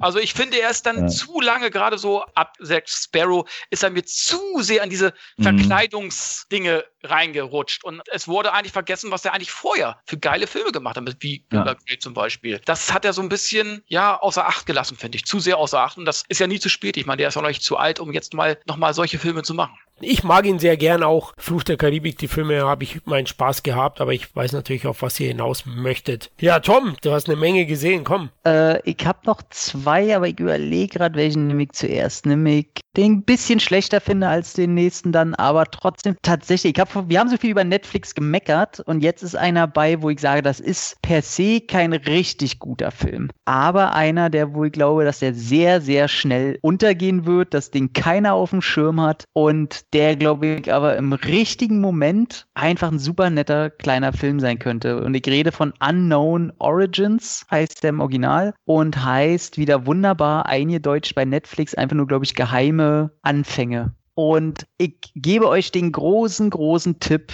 guckt euch den Trailer nicht an wie sowieso seit letzten fünf Jahren kein Trailer angeguckt werden sollte. Ich habe da mal die Regel, dass ich mir Trailer nur bis Sekunde 30 angucke, danach mache ich jeden Trailer aus. Es sei denn, weiß ich nicht, ein Marvel-Trailer oder so, der kann mich sowieso nicht überraschen. Solltet ihr hier denn auch lassen? Also im Grunde ist es eine Mischung, die es so, glaube ich, noch nicht gab. Der fängt an damit, dass man Leichen findet, die auf bestimmte Art und Weise drapiert wurden. Ähnlich wie bei Sieben oder im Grunde genau wie bei Sieben. Die sind irgendwie sehr theatralisch dagelassen worden. Der eine, der, der hat eine, eine Hantelstange, die ihn den Hals weggerissen hat und die ganze Haut ist aber grau. Der nächste, der, der wurde in eine Ritterrüstung gesteckt, aber dabei das Herz rausgerissen und all sowas. Und das sind doch recht drastische Bilder, also er lässt sich da äh, auch nicht lumpen. Und dann kommt aber der große Kniff, dass denn so ein, so ein Nerd, auch so ein absoluter Klischee-Nerd, der ist dick, der hat eine Brille, der ist sozial inkompetent, der, der frisst nur Chips und hat äh, vom, vom sozialen Leben gefühlt keine Ahnung. Der findet raus und merkt nebenbei, dass die irgendwie alle auf Comics basieren und besonders eben auf die titelgebenden Anfänge. Das heißt immer diese Eins, Einser-Nummern von irgendwelchen Superhelden, die Erstausgaben von Superhelden. Darauf basieren diese Morde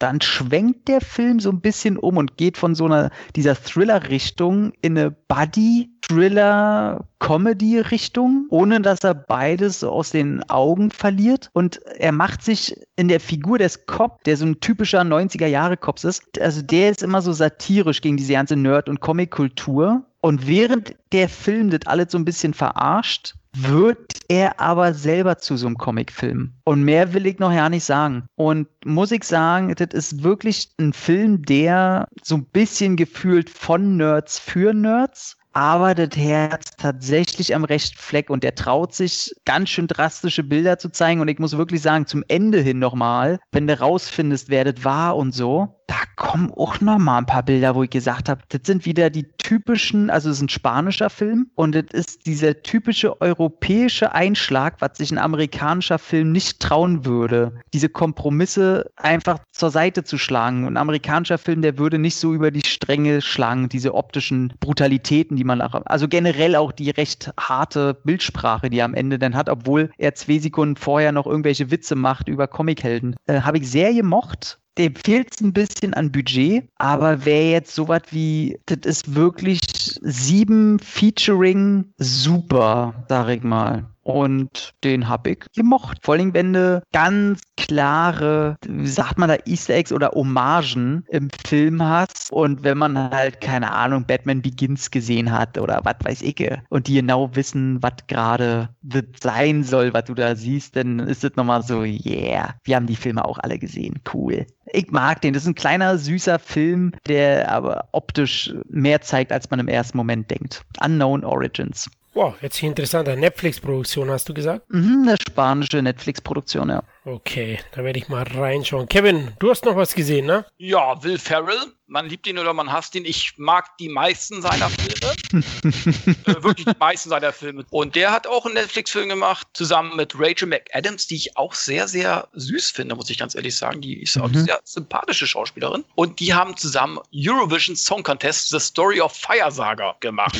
Und da kann man sich schon gleich vorstellen, Will Smith als Eurovision-Sänger, also als Sänger, der beim Eurovision Song Contest auftritt, das kann nur lustig werden und das ist es auch. Also er und Rachel McAdams als Kinder äh, gucken sie Fernsehen und sehen aber beim Eurovision Song Contest und sind sofort hin und weg und beschließen, wir wollen irgendwann auch dahin. Ne? Also die wohnen in Norwegen, glaube ich. Island. Ja, in Island, genau. und trainieren und üben und treten dann auf irgendwelchen Gesellschaften auf und so feiern und sind dann wirklich beim Vorentscheid sozusagen dabei. Und was soll sonst passieren? Das ist ein Will Ferrell-Film. Es passieren Pleiten, Pech und Pannen. Der Auftritt geht voll in die Hose und fliegen eigentlich raus. Und dann sitzen sie auf so einer Brücke und sagen, scheiße, unser großer Traum ist zerstört worden. Ne? Und auf dem Schiff im Wasser, da feiern die ganzen Finalisten. Ne? Und auf einmal, das Schiff fliegt in die Luft, irgendeine Hand von einer der bekanntesten Sängerinnen fliegt denen doch so ins Gesicht, ne? Und sagt, oh mein Gott, es ist so schrecklich. Aber wir sind da, wir sind im Finale, wir sind dabei, ne? Die freuen sich, aber es ist schon traurig, ja, das ist sehr traurig. naja, auf jeden Fall, dann sind sie dann im Halbfinale erstmal und müssen da auch einen Song singen und auch da Katastrophe, ne? Und der Vater, der schämt sich schon, gespielt von Pierce Brosnan, ja, der so einen alten Seebär spielt, auch geil, der, der sich schämt auch letzten Endes für seinen Sohn irgendwo so ein bisschen. Aber das ganze Dorf, das ist so ein kleines Fischerdorf, das, äh, ja, das fiebert irgendwie mit und letzten Endes macht sich jeder über die beiden lustig, aber weil sie ja nicht glauben, dass die, letzten Endes glauben die eher, dass die Schaden zufügen dem Land mit ihren Auftritten, als dass sie irgendwie Ruhm in dieses Land schicken. Und naja, auf jeden Fall, auch dieser Auftritt geht schief. Geil inszeniert, muss ich sagen. Und trotzdem rufen die Leute an. Das ist sozusagen das Halbfinale. Und sie kommen ins Finale. Ja, sie kommen wirklich ins Finale. Und da zwischendurch gibt es so einen Twist zwischen den beiden. Also die beiden, äh, die äh, sind zwar Freunde, aber eigentlich sind sie miteinander verliebt. Aber dann kommt so ein russischer Sänger, der eigentlich schwul ist. Aber Will Smith, äh, Will Ferrell ist, ist eifersüchtig und so weiter. Das sind immer diese kleinen Sachen. Da funktioniert auch nicht jeder Gag, ist auch teilweise ein bisschen lang. Der Film geht zwei Stunden, hätten so zehn Minuten weniger, hätten auch gut getan. Aber am Ende dann der Auftritt und da will ich auch nicht zu viel verraten, der reißt es wieder raus. Es ist so wundergeil, so schön gemacht. Also es macht richtig Spaß dazu zu gucken. Ganz so eine Höchstnote würde ich jetzt nicht geben. Dafür ist der Film so, hat so ein paar kleine Schwächen, so ein paar äh, Hänger, finde ich. Ne? Da finde ich zum Beispiel die Eisprinzen vom Pacing besser. Aber äh, trotz allem, das Ende, auch das Finale und generell die Auftritte, die machen unheimlich viel Spaß. Und ich kann den wirklich nur empfehlen. Also wer Netflix-Abo hat, sollte sich den angucken. Ich habe den auch gesehen und muss sagen, ich habe mich köstlich amüsiert. Ja, ja. Also der macht so viel richtig. Ja. Ich sag nur, Play ja ja Ding Dong. Ja, genau. Ne, die wollen, wollen wir, sollen wir jetzt äh, am Ende, ne, das treten sie ja wieder auf vor so einer kleinen Gemeinde, ja, ne? Und ja. äh, sollen wir jetzt unseren Song spielen? Nein, wir wollen, äh, wie hieß das Ding? Ja, ja, Ding Dong. weißt du, so, so, ein ganz völlig bescheuertes. Es ist so ein Ballermann 6 Song, so ist das. ja, ja, Ding Dong, Ding Dong ist so gut. Und ach ey, da spielt Graham Norton in der Nebenrolle mit Dan Stevens, der diesen Russen gibt. Ja, ist. Das ist ein sehr schönes Haus. Ja, äh, ich denke, das ist äh, in meinen Top 10 meiner besten Häuser. Häuser. Und äh, wen ich ja ganz großartig finde als äh, Chef der, wie, wie, nennt man das eigentlich, diese Außenbehörde, die marketingmäßig für das Touristenbild von Island zuständig ist, die dann halt, die dann auch anmelden beim Eurovision und so. Da wird der Chef ja gespielt von Michael Persbrandt. Und den liebe ich ja, diesen Typen. Der hat bei Hobbit mitgespielt, aber auch der, der hat diese Hamilton-Reihe, Hamilton 1 und 2. Die Fresse kennt man, der ist super geil. Denn die Frage, die endlich geklärt ist, ob es Elfen gibt, oh, da Hike einfach nur sehr feiert. Und mit meine Lieblingsszene ist natürlich, wo sie zusammen am Pier in Island in der Nacht steht, klare Himmel, man sieht die Sterne, man sieht äh, hier die Polarlichter und dann sagt sie so, ach, das ist schon eigentlich ein netter Fleck, wo wir hier leben, ne? Und dann siehst du, wie auch noch Außenwasser im Duett zwei Wale rausgesprungen kommen, eine Drehung machen und auch noch so ein Geräusch machen, so und er sagt nur so, ja, ist ganz nett. so, also, ich liebe diesen Film. Ich muss wirklich sagen, die Songs sind geil. Wie du ja. schon gesagt hast, diese Probleme, die sie denn haben, wo sie ja, sich streiten, das kaufe ich denen nicht ab. Die sind geil. viel zu sehr ein Team und ja. geil aufeinander, als dass die sich da streiten würden. Auch das Rachel McAdams, ich finde sie super sympathisch wieder in dem Film. Zucker, die ist Zucker. Pierce Brosnan ist äh, einfach cool. Ich finde, das ist tatsächlich ein sehr unterschätzter Film und ich glaube, wäre der im Kino gelaufen, wäre das auch so ein Erfolgsfilm von ihm geworden. Es kann gut sein, wobei Will Ferrell ist ja eher ein US-Ding, ne? wobei das Thema ist europäisch und hey, ein guter Netflix-Film. Ich als Netflix-Befürworter muss man hier nochmal erwähnt haben. Ne? Wir haben halt auch viel mhm. gebasht, aber der macht vieles richtig. Ich finde auch sehr witzig, ich habe auch gesehen, kann euch nur zustimmen. Und Will Ferrell spielt er einen 30-Jährigen, der ausschaut wie ein 55-Jährigen. Ja, ja, ja, ja. Der soll ja auch noch so jung sein, wo ich denke, Alter. Und dann mit seinen langen Haaren, das sieht einfach zu geil aus. Und wenn er singt, das ist, ah, das ist einfach Gold. Ja. Micha auch gesehen? Ich liebe den Film, aber nächstes Geständnis, ich bin halt auch ein absoluter Eurovision-Fan. Verfolge das seit Jahren, bin da teilweise selbst mit Journalisten zusammen, habe mich schon mit denen unterhalten und so. Selbst von den Vorentscheiden, die hier in Deutschland unter der Woche irgendwie gezeigt werden, auf Phoenix oder was weiß ich, gucke ich mir das an und fieber damit. Ich kenne die ganzen Songs schon einen Monat vorher und deswegen bin ich auch tatsächlich in so zwei, drei Communities damit drin und ich habe echt vorher so ein bisschen gezweifelt, kommt der wirklich bei den Hardcore Eurovision-Fans an, die ja alle auch schon ein bisschen auch so, ja, das ist so mein Guilty Pleasure, ne? Also sie sind schon so ein bisschen glittermäßig so, ne? Die, die Welt ist schön. mhm. ähm, aber tatsächlich, man hätte es ja auch so auffassen können, dass Will Ferrell und die Amis sich darüber lustig machen. Aber das machen die halt auf eine sehr sympathische Art. Also die machen, die ziehen es nicht ins Lächerliche. Mhm, Formulieren wir es mal so. Die lachen die mit, sag ich mal die lachen mit und nehmen eigentlich alles, was den Eurovision ausmacht. Diese ganzen überskurrilen Figuren, die viel zu cheesigen Texte und so, das, das treiben die ja so hart auf die Spitze. Aber das ist nun mal so. Also da kann ja auch kein Eurovision-Fan Eurovision könnte da sagen, ja, schon ein bisschen too much, ne? Also bei allem, was da schon in Wirklichkeit auf der Bühne stand, also da hat Will Ferrell maximal die Waage gehalten, so, ne? Habe ich auch sehr gelacht, als die Lordi quasi Tribut zollen mit dieser Band, die einfach genau, also das ist ja Lordi. Geil, Das genau. ist Lordi, also da sind ja auch, da gibt's ja auch noch so eine Musical-Einlage zwischendurch. Das sind ja tatsächlich alles Leute, die beim Eurovision aufgetreten sind. Auch die Vorjahressiegerin, äh, diese komisch mit dem Kopf irgendwie. Genau, also alle, alle ja. großen Namen, die erkennt man dann da auch, wenn man das verfolgt. Deswegen finde ich es da so geil tatsächlich auch, dass wirklich die, die eigentlich nie dabei sind, also die Amis als Hauptdarsteller, Dan Stevens als Brite, die nie was reißen, Demi Lovato, die am Anfang explodiert und so Sachen. Also das ist alles unglaublich geil. Auch Pierce Brosnan, der einfach Isländisch spricht und was weiß ich, das ist. Auch die Engländer Engländer, wo er sagt, ach, das sind die Engländer, die sind zwar gut, aber die werden von jedem gehasst. Richtig. Punkte, Zero Points. Immer, das ist wirklich so. England in den letzten ein, Jahren. Ach nee, die werden, die, genau wie die Deutschen, die zahlen immer am meisten, aber reißen nie was. Ja. Aber die, die schönste Szene ist tatsächlich mit Dan Stevens, den ich in der Rolle unfassbar gut finde. Ja. Als ja. diesen schwulen Russen. Es trieft einfach danach, dass der schwul ist, aber der Film will es dir aber nicht gestehen, bis zur letzten Szene so ungefähr. Wird er ja immer noch als Lover dargestellt und ja, was weiß ich. Und eigentlich jeder außer Rachel McAdams schnallt, dass dieser Typ schwul ist. Und am Ende äh, wird er ja auch gefragt, so, kann es sein, dass du schwul bist? Und dann sagt er so, ja, aber Mother Russia does not allow, bla bla bla.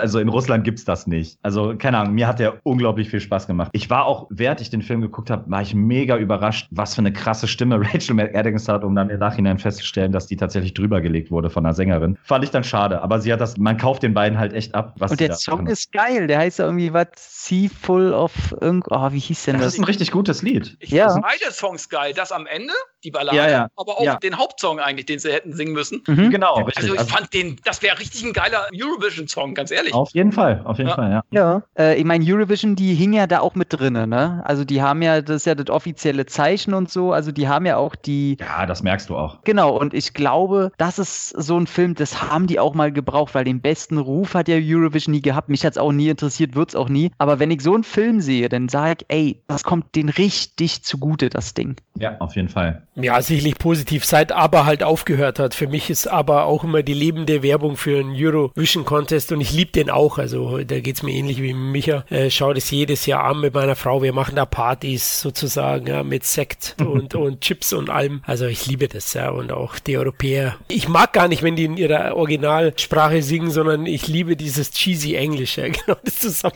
das Dieter Bohlen Gedächtnis Englisch, ja, genau.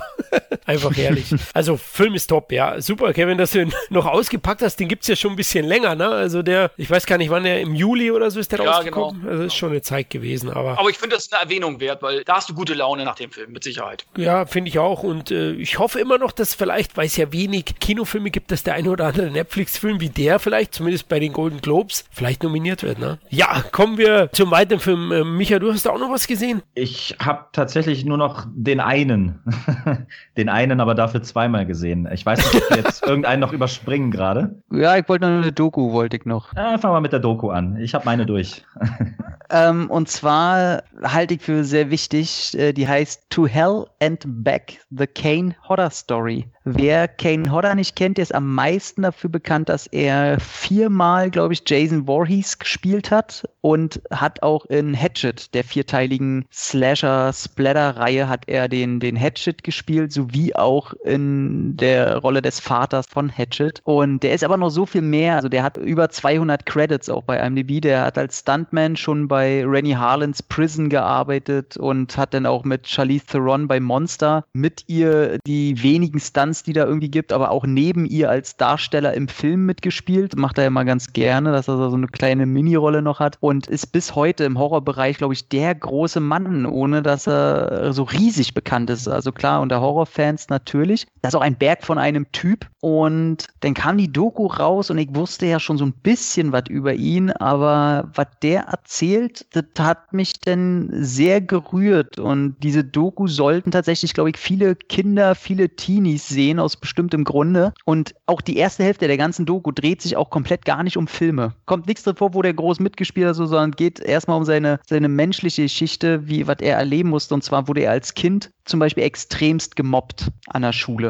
Also er meinte, hat irgendeinen Tag angefangen, wo er mit Freunden an einem See verprügelt wurde und ab dem Tag in der Schule fast jeden Tag. Ob er irgendwelche Kotztüten ins Gesicht bekommen hat und er meinte, Ding über zwei, drei Jahre so und allein wie er darüber erzählt, was das psychisch mit ihm gemacht hat, und dass er halt irgendwann gesagt hat, wenn sich jetzt nicht irgendwas ändert, dann bringt er sich halt um. Also, und er war doch noch ein sehr, sehr junger Mensch, wo man darüber noch ja nicht nachdenken sollte. Und dann hat er sich halt irgendwann gewehrt. Nicht, dass er die irgendwie verprügeln konnte oder so, aber dieses Wehren hat dafür gesorgt, dass das irgendwann so ein bisschen aufgehört hat. Und er ist dann später in so ein, ah, irgend so ein Sportverein war er auf Hawaii, glaube ich, als Jugendlicher dann und durfte einmal als Gastauftritt in irgendeinem Film dabei sein. Und da hat er dann gesagt, das ist das, was er machen will und hat sich dann schon sehr, sehr früh auf Stunts spezialisiert. Er hat mitgekriegt, dass er immer verrückte Sachen gemacht hat, wo alle gesagt haben, ist er lebensmüde. Irgendwie ins Hotel gegangen und hat sich, weiß ich, im 30. Stock auf die Balustrade nach außen gestellt und hat immer so kurz losgelassen und so eine Geschichten und hatte aber kein Geld. Er ist dann nach L.A. gezogen und musste dann fast quasi auf der Straße leben, konnte nirgendwo anpacken und sonst irgendwann. Dann ist das große Ding in seinem Leben passiert, dass ein Feuerstunt, den er einer Reporterin in der Wüste zeigen wollte, schiefgegangen ist. Und sie hat auch noch gedacht, äh, die gehört alle zum Stunt. Und er hat 70 Prozent seines Körpers hat er halt, weiß ich gar nicht, Stufe 3, Stufe 4 gehabt und musste dann, wurde der in ein ganz normales Krankenhaus für ein Jahr lang, durfte der sein Bett nicht verlassen und ähm, erzählt halt auch da, wie das ist, ein Jahr lang ans Bett gefesselt zu sein und du kannst dir nicht mal selber den Arsch erwischen. Und dann kommt halt raus, dass die einen Fehler gemacht haben und er eigentlich in ein Krankenhaus für Brandopfer hätte kommen müssen. Und das ist dann erst passiert und da ist nach einem Monat, haben die das alle hingekriegt, was die nicht in einem Jahr geschafft haben. Also musste er sich da auch noch durchquälen. Und wie er das alles erzählt, und wie er dann auch die Ärzte aufsucht und sich nochmal bedankt und so und diesen Menschen mal so sehen, weil der hat eine ganz super coole Attitüde. Das ist ja mittlerweile dann ein, ein Bulle von einem Mann geworden und der hat diese Attitüde ey, piss mir nicht ans Bein, dann mach ich dich fertig. Und das merkst du, das ist ein richtig harter Hund, der sich nichts gefallen lässt. Und auf der anderen Seite bedankt er sich so liebevoll bei seinen Ärzten und äh, besucht alle Leute, die selber Brandopfer sind. Und ähm, der ist ja auch dafür bekannt, dass er auf Conventions und so viel unterwegs ist und so richtig nah bei den Fans ist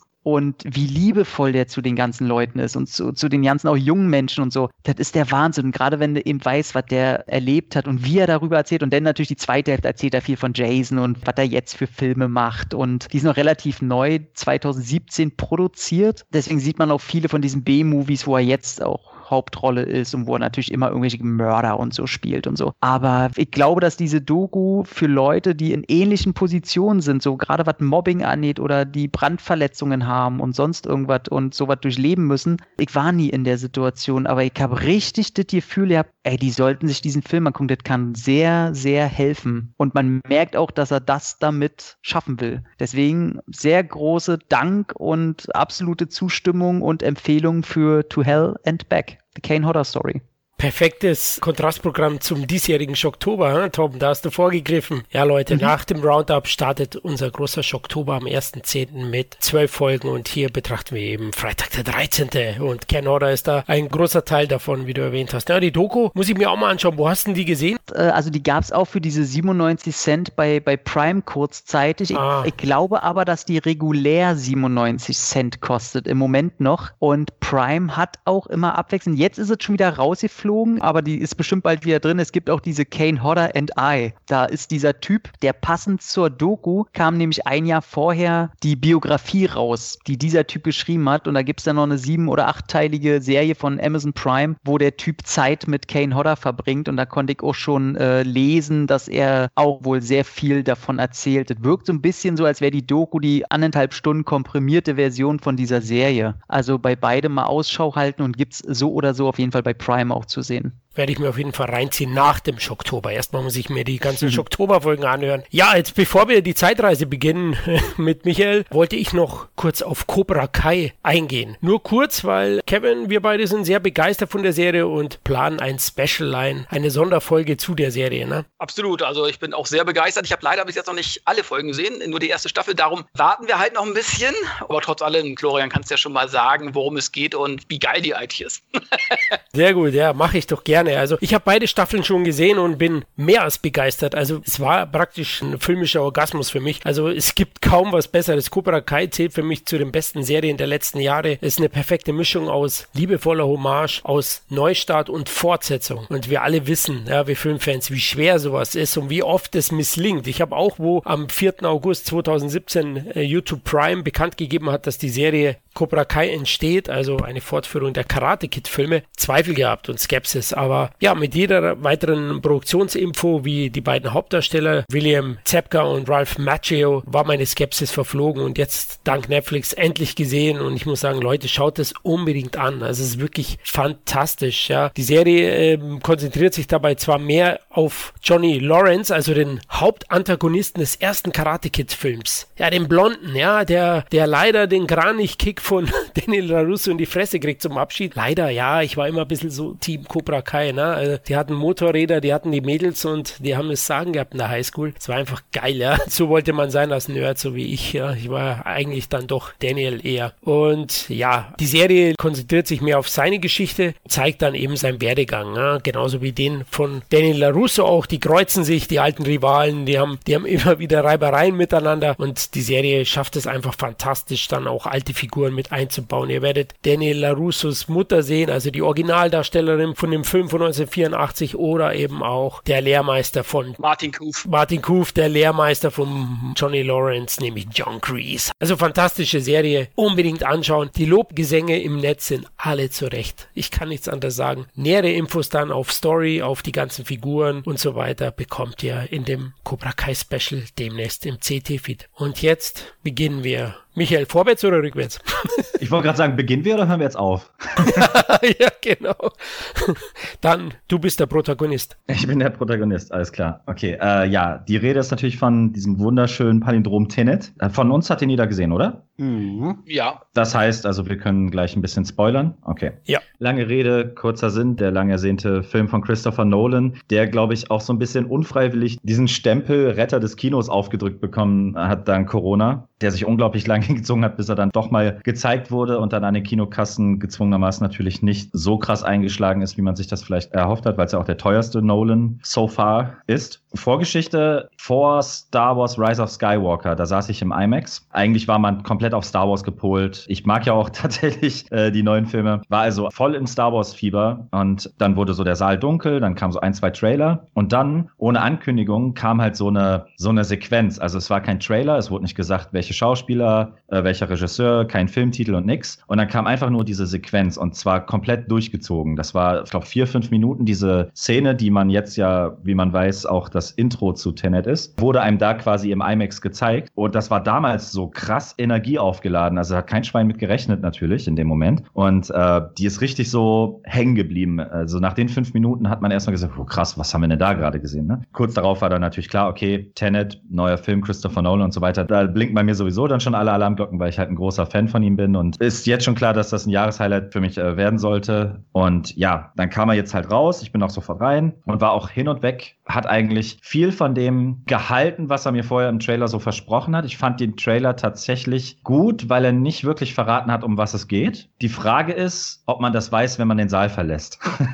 also das ist halt die andere Frage. Ich weiß gar nicht, ob jetzt der Trailer gut war oder ob der Film es dann vermutzt hat, den Trailer aufzulösen, aber das ist schon sehr harte Kost. Also ich mag Eskapismus, aber ich kann auch jedem nachsehen, der da rausgeht und sagt, scheiße, was habe ich mir da eigentlich gerade zwei Stunden oder zweieinhalb Stunden lang angeguckt, weil es schon sehr Nolan am Limit ist, sagen wir mal so. Nichtsdestotrotz hat mich das, also ich habe das selten so gehabt, dass ich einen Film nur zur Hälfte verstanden habe und irgendwie trotzdem äh, über die komplette Filmlänge gespannt war. Also man wird auch so ein bisschen gezwungen. Also wirklich jeder einzelne Soundeffekt, der Score und so, die hämmern dich so in den Sessel. Selbst wenn du einschlafen wolltest, würdest du aufwachen, weil es ständig knallt, rumst, bassig ist und was weiß ich. Da beerbt der isländische Kollege den Hans Zimmer schon recht gut, muss man sagen. Komm gerade nicht auf seinen Namen, Göransson oder so heißt er, glaube ich. Der andere Isländer, der noch lebt, muss man ja fast sagen, weil musikalisch geht's da schon ziemlich ziemlich in dieselbe Richtung. Ja, also ich war hin und weg. Man musste aber wirklich sagen, wenn mir einer sagen will, er hat den nach einmal gucken verstanden, dann lügt er. Also das funktioniert nicht. Und damit will ich gar nicht sagen, dass Tenet ein so krass überintellektuell intelligenter Film ist. Der hat auch seine Probleme und ich glaube, der will am Ende mehr, als er ist. Aber nach einmal gucken kann man sich da einfach keinen Reim drauf machen. Da, da gibt es einfach an jeder Ecke Schauwerte. Es passiert eigentlich ständig was. Und ehrlich gesagt, auch das habe ich selten in Originalversionen gehabt. Das deutsche Gefühl, dass sehr viel genuschelt wird und sehr viel unter dem ganzen Bum-Bum äh, untergeht. Ich habe ihn zweimal geguckt. Ich habe ihn mir beim zweiten Mal auf Deutsch angeguckt. Das war auch absolut hilfreich in dem Fall. Auch wenn die Stimme von, von dem Hauptdarsteller, Gott, wie heißt er denn? Ich sag, ja, ja. John David Washington. David Washington, danke. Ich vergesse mal den Vornamen von ihm. David Washington, den ich sehr cool finde. Also ich glaube, der wird auch noch sehr geile Filme machen. Und mit der Physis, die der Typ drauf hat, Schande über mein Haupt, aber den könnte ich mir auch als Black Panther vorstellen. Ich habe mir halt im Vorhinein angeguckt, wie der Film durchchoreografiert wurde und was der Typ an Körperkraft da leistet, ist unfassbar. Das sieht man ihm eigentlich gar nicht so an. Jetzt weiß ich gar nicht, worauf ich gerade hinaus wollte. Ähm, Ach so, genau. Ja, auf jeden Fall es geht ja ständig vor und zurück, vor und zurück. Und es wird sehr viel durcheinander geplappert und man muss wirklich bei den, äh, nennen wir es mal, pseudowissenschaftlichen Momenten dann auch wirklich mithalten. Und auf der anderen Seite muss man aber zeitgleich auch sehr viel akzeptieren an Ecken und Kanten, wo einfach nicht weiter in die Tiefe gegangen wird. Also manche Dinge muss man einfach hinnehmen. Da macht es sich das Drehbuch dann fast schon wieder leicht, was dem Film jetzt nicht schadet. Aber es ist auf jeden Fall ein Film, der, glaube ich, spaltet und das wird sich auch nicht mehr ändern. Und soweit ich mir jetzt die Reviews und die, die Gesamtmeinungen davon durch durchgelesen habe, glaube, die erste Euphorie ist auch so ein bisschen verflogen und der wird eher sich so in der Mitte der Nolan-Listen einordnen irgendwann. Können wir gleich gerne noch drüber quatschen. Ich habe beim zweiten Mal gucken einen, glaube ich, einen Filmfehler gefunden, der mir tatsächlich dann doch ein bisschen was kaputt gemacht hat noch. Nichtsdestotrotz liebe ich den Film, ich liebe den Sound, die ganze Kameraarbeit ist unfassbar gut, also auch die Actionsequenzen, allein die Verfolgungsjagden und so. Das ist halt alles fucking echt, wenn, wenn Christopher Nolan das macht und allein dafür ist dieser Film schon so viel geiler als jeder Old Guard und jeder Project Power und die können ihm alle einblasen, ehrlich gesagt. Also da kann der von mir aus auch drei Filme machen, die so sind wie Tenet, wo man nur die Hälfte versteht, aber das macht den immer noch geiler. Also Kollegen werden mir widersprechen. aber ist für mich jetzt schon Oscar-Anwärter, Jahreshighlight, wobei natürlich ein gewisser Dune eventuell sich da noch reinpressen könnte, wahrscheinlich aber auch nicht. Ich finde, das ist halt auch ein Film, den muss man im Kino gesehen haben. Also ein, den gucke ich mir später im Homekino an, pff, also weiß ich nicht, dann, dann liebst du das Kino halt auch echt nicht. Also dann kannst du auch Fast and the Furious achtmal angucken oder sowas. Also ich finde, den muss man sich wirklich im Kino angeguckt haben, ähnlich wie bei, damit wir den auch immer schön in jedem Podcast mit mir einbauen können, ähnlich wie bei Mad Max Fury Road, bin ich da wirklich gerädert rausgekommen und im positiven Sinne. Aber ja, äh, ich lasse euch erstmal jetzt ein bisschen dazu quatschen. Das wird ja jetzt bestimmt noch ein bisschen länger gehen, aber er hat auch so jetzt so seine zwei, drei Momente, bei denen ich nicht ganz so glücklich war. klatschen, klatschen. Wer möchte es nicht? Tom, da grätst du mal rein. Ich glaube, dass du leicht ein paar Zweifel hast. Ich vielleicht die konträrste Meinung dazu hat, ja. Ich muss dazu sagen, also ich bin ja auch ein Nolan-Fan und äh, ich glaube, hat der irgendeinen Film, den ich vorher nicht mochte. Dunkirk, den mochte ich noch, aber da habe ich schon gemerkt, mit dem kann ich am wenigsten von all seinen Filmen anfangen und sein Erstlingswerk. Wie heißt es? Following oder einfach nur Follow? Following. Den fand ich auch egal. Irgendwie, der hat mir auch nicht gefallen. Aber ansonsten, ja, finde ich die alle super. Ähm, habe ich auch alle da.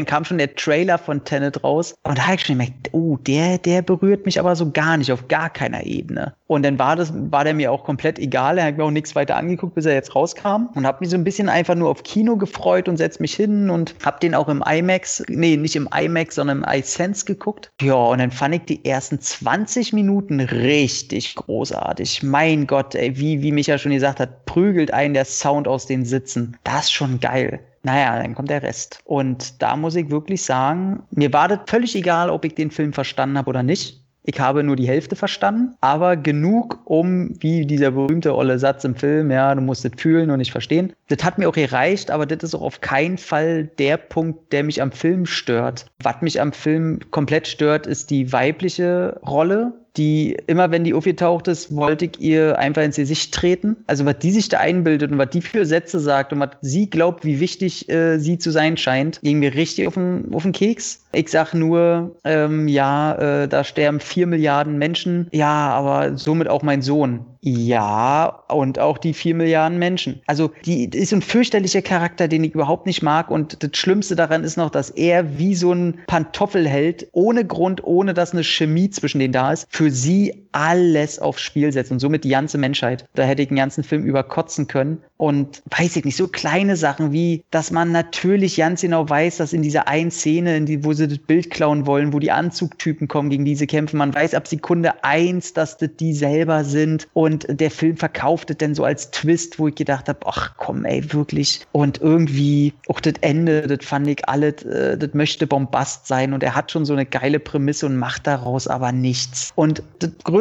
Problem ist, was ich habe, dass der für mich wie so ein Schwippschwager von Inception wirkt. Also wäre am Ende eine Post-Credit-Scene gekommen, wo ähm, Leonardo DiCaprio aufwacht und er hat das alles nur geträumt, hätte gesagt, ja, das passt. Also finde ich wohl das Traurigste, dass äh, Nolan diese Jahre dafür genutzt hat, im Grunde einen sehr ähnlichen Film wie Inception zu machen. Nur hat er Inception halt schon gemacht, der weitaus besser ist als Tenet. Ich merkte doch, ich fand, als ich aus dem Kino kam, fand ich den noch völlig okay und umso länger der Kinobesuch her ist, umso weniger mag ich den Film. Obwohl, ganz groß muss ich wieder sagen, Robert Pattinson stark.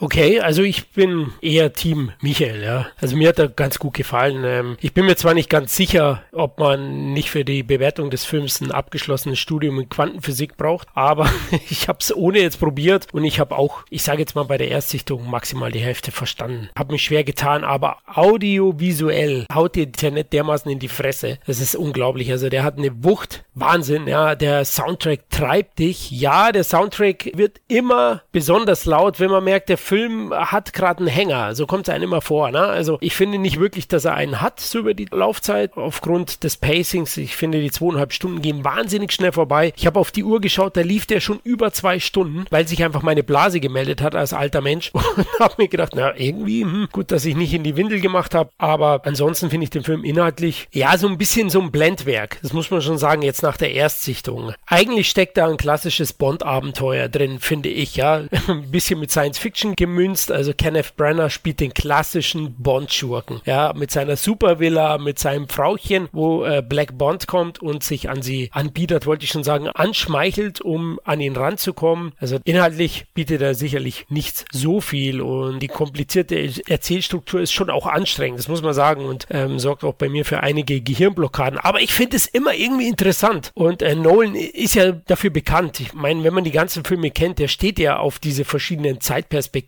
Zeitebenen. Ja? Vergangenheit, Gegenwart und Zukunft hat er schon bei Dunkirk verwendet. Da ist er einfach geil drauf. Ja? Und, und hier scheint er erzählerische Grenzen regelrecht sprengen zu wollen. Und das ist das, was Micha auch gesagt hat. Da will er wahrscheinlich auch ein bisschen zu viel. Und der Film will auch mehr sein, als er ist. Also ich weiß nicht. Also ich habe ihn gleich beim ersten Mal verstanden, den Film. und was? Was ist los? Schrei, schrei, schreib uns die Formel auf die Tafel. Also jedenfalls war ich als erstes einfach enttäuscht, weil ich habe kein Tennis in dem Film gesehen. Ich bin extra reingegangen, habe extra meine Tennisbälle mitgenommen, zwei Stück und den Schläger und trotzdem ist nichts passiert. Also naja, auf jeden Fall habe ich den Film dann gesehen mit meiner Tochter. Dreijährigen. Ja. Und ich muss sagen, optisch und vom Sound her ist das ein Knallbombe. Also ich habe selten so einen geilen Sound im Kino erlebt wie bei dem Film. Vielleicht lag es am Kino, ich habe keine Ahnung. Auf jeden Fall hat er mich weggeballert. Ja, also das muss man schon sagen. Die Action-Szenen sind immer noch sehr realistisch gehalten, finde ich. Man sieht einfach kaum die Tricktechnik bei Nolan-Filmen, äh, obwohl natürlich sehr viele Tricks dann mit reinspielen. Aber es sieht einfach verdammt realistisch aus, größtenteils. Dann die Inszenierung, gerade so zum Finale, wenn die einen vorwärts laufen, die anderen rückwärts sozusagen das Ganze. Das musst du erstmal inszenieren.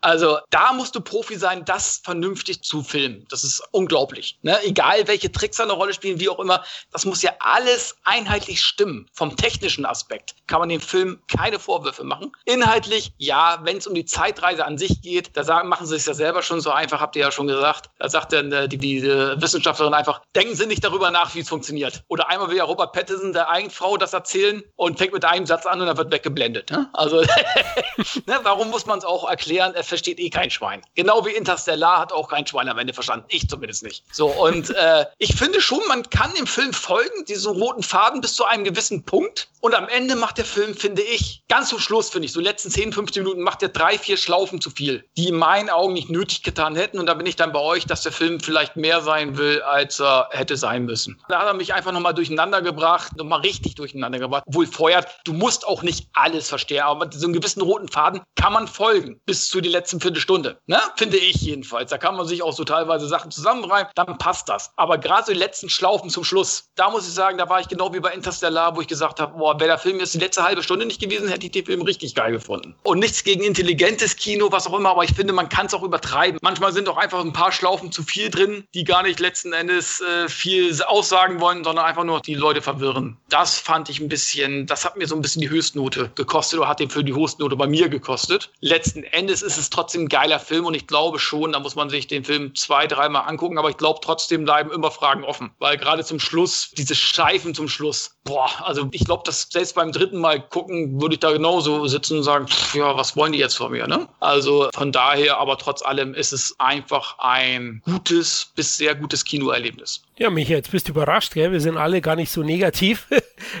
also ich muss auch sagen, es ist halt einfach was Eigenwilliges, was Unangepasstes. Ja. Da kann man noch so herziehen über Nolan. Das muss man erst mal machen, wie Kriegst Kevin du ja sonst hat. so nicht. Also sowas in der Form, ne? Ja, vor allem finanziert kriegt es natürlich keiner außer okay. Nolan, ne? Also in der Höhe. Und ja, man sieht eben auch die Wucht und die Dynamik, die da herrscht bei den echten Stunts, ja. bei den Rückwärtsfahren. Wo ich einem Tom ein bisschen recht gebe, die weibliche Figur fand ich auch ein bisschen eine Schwäche. Und die hat auch null Chemie zu Washington gehabt. Da mir immer gedacht, mein Gott, was hat er jetzt da? Ist das ein Oma-Fetisch oder warum fühlt er sich da so angezogen? Das hat halt irgendwie nicht gepasst. Dafür fand ich Brenner als Wichser fand ich super. Also ja, ja. Äh, fantastisch.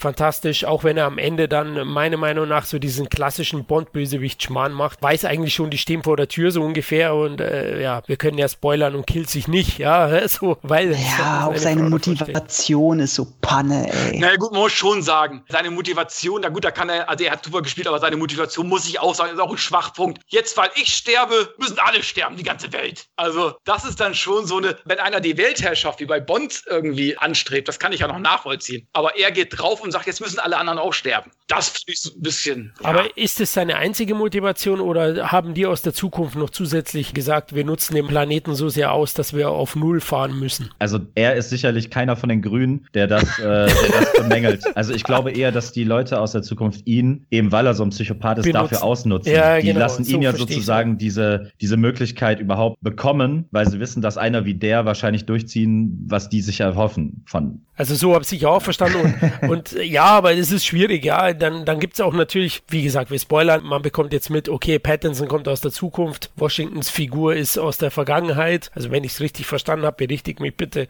wenn ich noch ein paar Mal anschauen muss.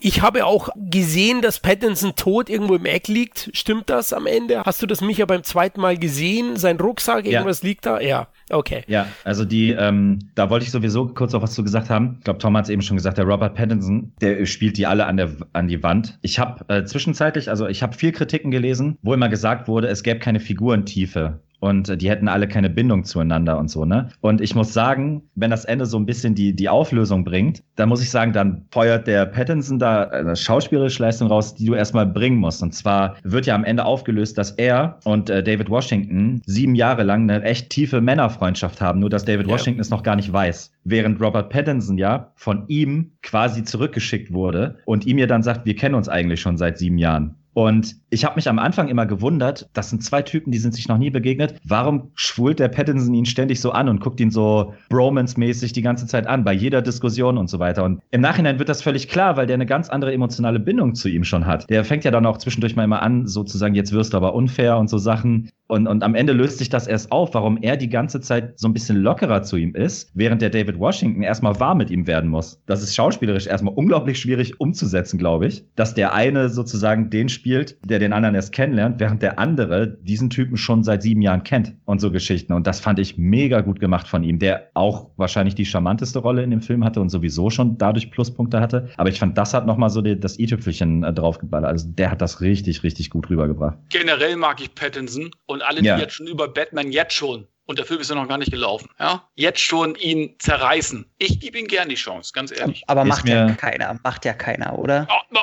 Also da habe ich schon viele Hatings. Also seit dem Trailer, muss ich sagen, habe ich das Gefühl, äh, dass da sehr viel Wohlwollen ihm entgegenkommt. Hey, der Film, der Film wird von Matt Reeves sein, der Film wird geil sein. Und das ja. sage ich als DC-Hasser. also ich glaube, der wird echt gut werden. Aber müsste er dann nicht Ape Man heißen? Äh, Matt Reeves hat Planet der Affen den neuen gemacht. ja, nicht nur, ne? Nicht nur. Nicht also, nur, aber die waren schon besonders geil. Also. Ja, uh, Let Me In fand ich war bis, mit ja. Sicherheit auch eins der besseren Remakes. Äh, und so. Cloverfield liebe ich ja sowieso. Oh, jetzt kommst du auf Glatteis. Jetzt. Ja, ich weiß, ich weiß. Aber für mich ist das wirklich ein völlig unterbewerteter Regisseur. Also ich glaube, der könnte noch viel, viel mehr. Ja, ja, also. also da sind wir uns einig. Der ist top. Aber kommen wir zu Zernett zurück. Eigentlich, wenn man, wenn man spricht, muss man die Hände so übereinander, na, die Daumen nach oben strecken, wie im Film zu Beginn, das Ternett ja. machen. man macht es sich schon an allen Ecken und Kanten sehr leicht, damit diese Trickserei so ein bisschen funktioniert. Ja, richtig. Ich habe zum Beispiel nie so wirklich im Film verstanden, wie das funktioniert wenn sie durch dieses Tor gehen. So, so ganz war mir das nicht klar, auch diese Übergabe mit den drei Autos. Ne? Ja, das ist tatsächlich äh, ein bisschen schräg. Ich liebe ja Inception. Ich habe es ja auf dem Arm tätowiert, mehr oder weniger. Und viele vergleichen den halt auch mit Inception. Und ich denke mir halt bei Inception und auch bei dem, ich versuche die mir halt bildlich, also wenn, wenn mich jemand fragen würde, kannst du mir den Film erklären? Ich versuche das nachzuzeichnen. Bei Inception null Probleme kannst du einfach nur in quasi Kelleretagen gehen und schon hast du die komplette Story eigentlich total easy erzählt. Das geht bei Tenant nicht. Bei Tenant mhm. musst du vor und zurück, links und rechts, Zangenform und was weiß ich. Da brauchst du ein bisschen mehr Geduld. Ich hatte, ja, ich hatte ja auch die ganze Zeit die Mutmaßung, dass der Sohn von der Frau, dass das Robert Pattinson ist. Dachte ich die ganze Zeit. ich wollte gerade sagen, nicht Washington. das wäre. Nee, ich, dachte, also ich, ich habe mir schon gedacht, dass irgendwas mit der Figur von Pattinson, irgendwas ist da und dass der Sohn, der wird auch immer so, so nur so halb präsentiert irgendwie so und äh, ohne, dass der irgendwie groß was zu tun hat, ich gedacht, na, kommt da noch raus, dass das vielleicht der Pattinson ist. Aber äh, ja, war leider nicht so. Aber im Laufe des Geschehens, ich glaube, so, zur Mitte habe ich schon, bin ich schon durchgestiegen, dass Pattinson aus der Zukunft kommt, weil er hat schon fast ein bisschen altklug. Ja, der wusste einfach immer mehr. Ja, er wurde angeheuert mhm. von ihm oder er war dann plötzlich da, aber äh, du hast schon gemerkt, der hat aus irgendeinem Grund mehr Ahnung und vermutlich, ja, wenn man Nolan halt auch kennt, dann muss er wohl aus der Zukunft sein. Das Witzige ist ja, dass er das irgendwie nie wirklich preisgibt, ne? Also es gibt ja immer diese typische Rolle von einer Figur, die immer das Geschehen erklärt. Das finde ich bei Inception auch so krass von dem Joseph Gordon-Levitt. Der ist im Prinzip nur da. Diese ganze Figur existiert nur, damit du alle fünf Minuten lang erklärt bekommst, was da gerade eigentlich passiert. Ja. Aber bei Tenet, der, der, vermeidet das. Der sagt wirklich immer nur, ja, ich wusste es eigentlich so ungefähr. Aber der lässt einen halt so völlig unbefriedigt zurück, weil man ja selber aus der Perspektive von äh, David Washington das alles sich anguckt und er so ein bisschen klugscheißermäßig damit rüberkommt. Ne? So, ja, ich wusste es eigentlich schon und ich habe das kommen sehen und aber dann darf er nie sagen, warum, weil halt die Mission dann sonst gefährdet wäre und so weiter. Also ja, aber ist schon, äh, naja, es gibt jetzt, wo ich den so zweimal geguckt habe, schon so zwei, drei Sachen, Stichwort Maske, wo ich mir denke, hm, da habt ihr jetzt, da habt ihr was vergessen. Auch diese Maschine, die du schon angesprochen hast, die ist einfach da, die hinterfragt auch keiner. Also weder in der Gegenwart noch sonst irgendwie, die, die existiert einfach. Richtig, ja. Auch ein bisschen cheesy mit diesen, waren das sieben Elemente oder was er da zusammenfinden muss? Ja, das mhm. war doch Marvel. Ja, genau, das fand ich auch so ein bisschen, das hat mich auch etwas an den Handschuh von, von ja, Thanos ja. erinnert. Ja, ja, das war so ein kleines, glaube ich, das war so ein kleiner Warner-Stichelei an Marvel, glaube ich. ah, der Kevin weiß, wie man sich sehr leitet. Ja, natürlich. ja, aber die Action-Szenen sind ja Wahnsinn, ne? Also zum Beispiel auch auf dem Flughafen, ne? Es mit dem Flieger, das ist auch Hammer in den Hangar rein, fand ich richtig gut gemacht und ich habe es ehrlich gesagt wahrscheinlich, ja, vielleicht fehlen mir ein paar Gehirnzellen. Ich habe es nicht gleich gerafft, dass das die sind. Also ich war ein bisschen ich hatte, überrascht. Ich hatte schon so überlegt, das könnten die sein, aber es ist ja zweimal er. Und darauf bin ich ja nicht sofort gekommen. Also es sind ja nicht die beiden, sondern es ist ja zweimal er, der eben aus dieser Maschine einmal invertiert und einmal normal darum dackelt. Oh, ne? jetzt sagst du ein Wort. Invertiert, die Gags mache ich schon mit meinen Kumpels immer. Bist du es oder der Invertierte? Invertiert, Atemmaske. Das habe ich auch nicht so ganz verstanden. Was ist, wenn ich die Atemmaske habe, dann kann ich normal gehen in der inventierten Version oder? die Atemmaske sorgt dafür, dass es dich nicht bescheuert macht, so ungefähr. Okay, alles klar, weil der äh, liebe Russe hat es ja in seinem Auto äh, aufgehabt, die Maske. Genau, richtig. Aber es gibt tatsächlich eine ganz entscheidende Szene, wo jemand invertiert durch die Gegend dackelt und sie nicht trägt und das macht halt viel kaputt. Ja, dachte ich. Aber da muss man auch. dann nochmal schauen. ja, ja, das dachte ich mir nämlich. Ich habe nämlich auch das mit der Maske und ich weiß jetzt nicht mehr genau wer, aber ich habe mir gedacht, mit den Masken, das geht nicht so ganz auf, glaube ich. dass, mhm, mhm, dass das eben so läuft, dass nur die, wo die Maske tragen, nicht bescheuert rumlaufen. Ja, ja auf jeden Fall, äh, ja, ist ein Film, den man mehrmals gesehen haben muss. Also ich war jetzt begeistert übertrieben, aber es ist ein Film, der mir im Gedächtnis bleibt und sicherlich einer der Highlights dieses Jahres sein wird. Äh, unabhängig auch von Corona, glaube ich, wäre so oder so einer der, der zehn Filme, die man gesehen haben muss. Naja, für mich war es auf jeden Fall klar, dass das auch was mit dem Großvater-Paradoxon zu tun haben muss. Ja, ja, ja. Ich damals, ich habe bei Chemie damals äh, eine 4 gehabt, war ja sehr gut. Und äh, Physik auch, äh, glaube ich, eine 5. Also nach zwei Minuten wusste ich, da hat was mit der Großvater-Paradoxon auf jeden Fall zu tun.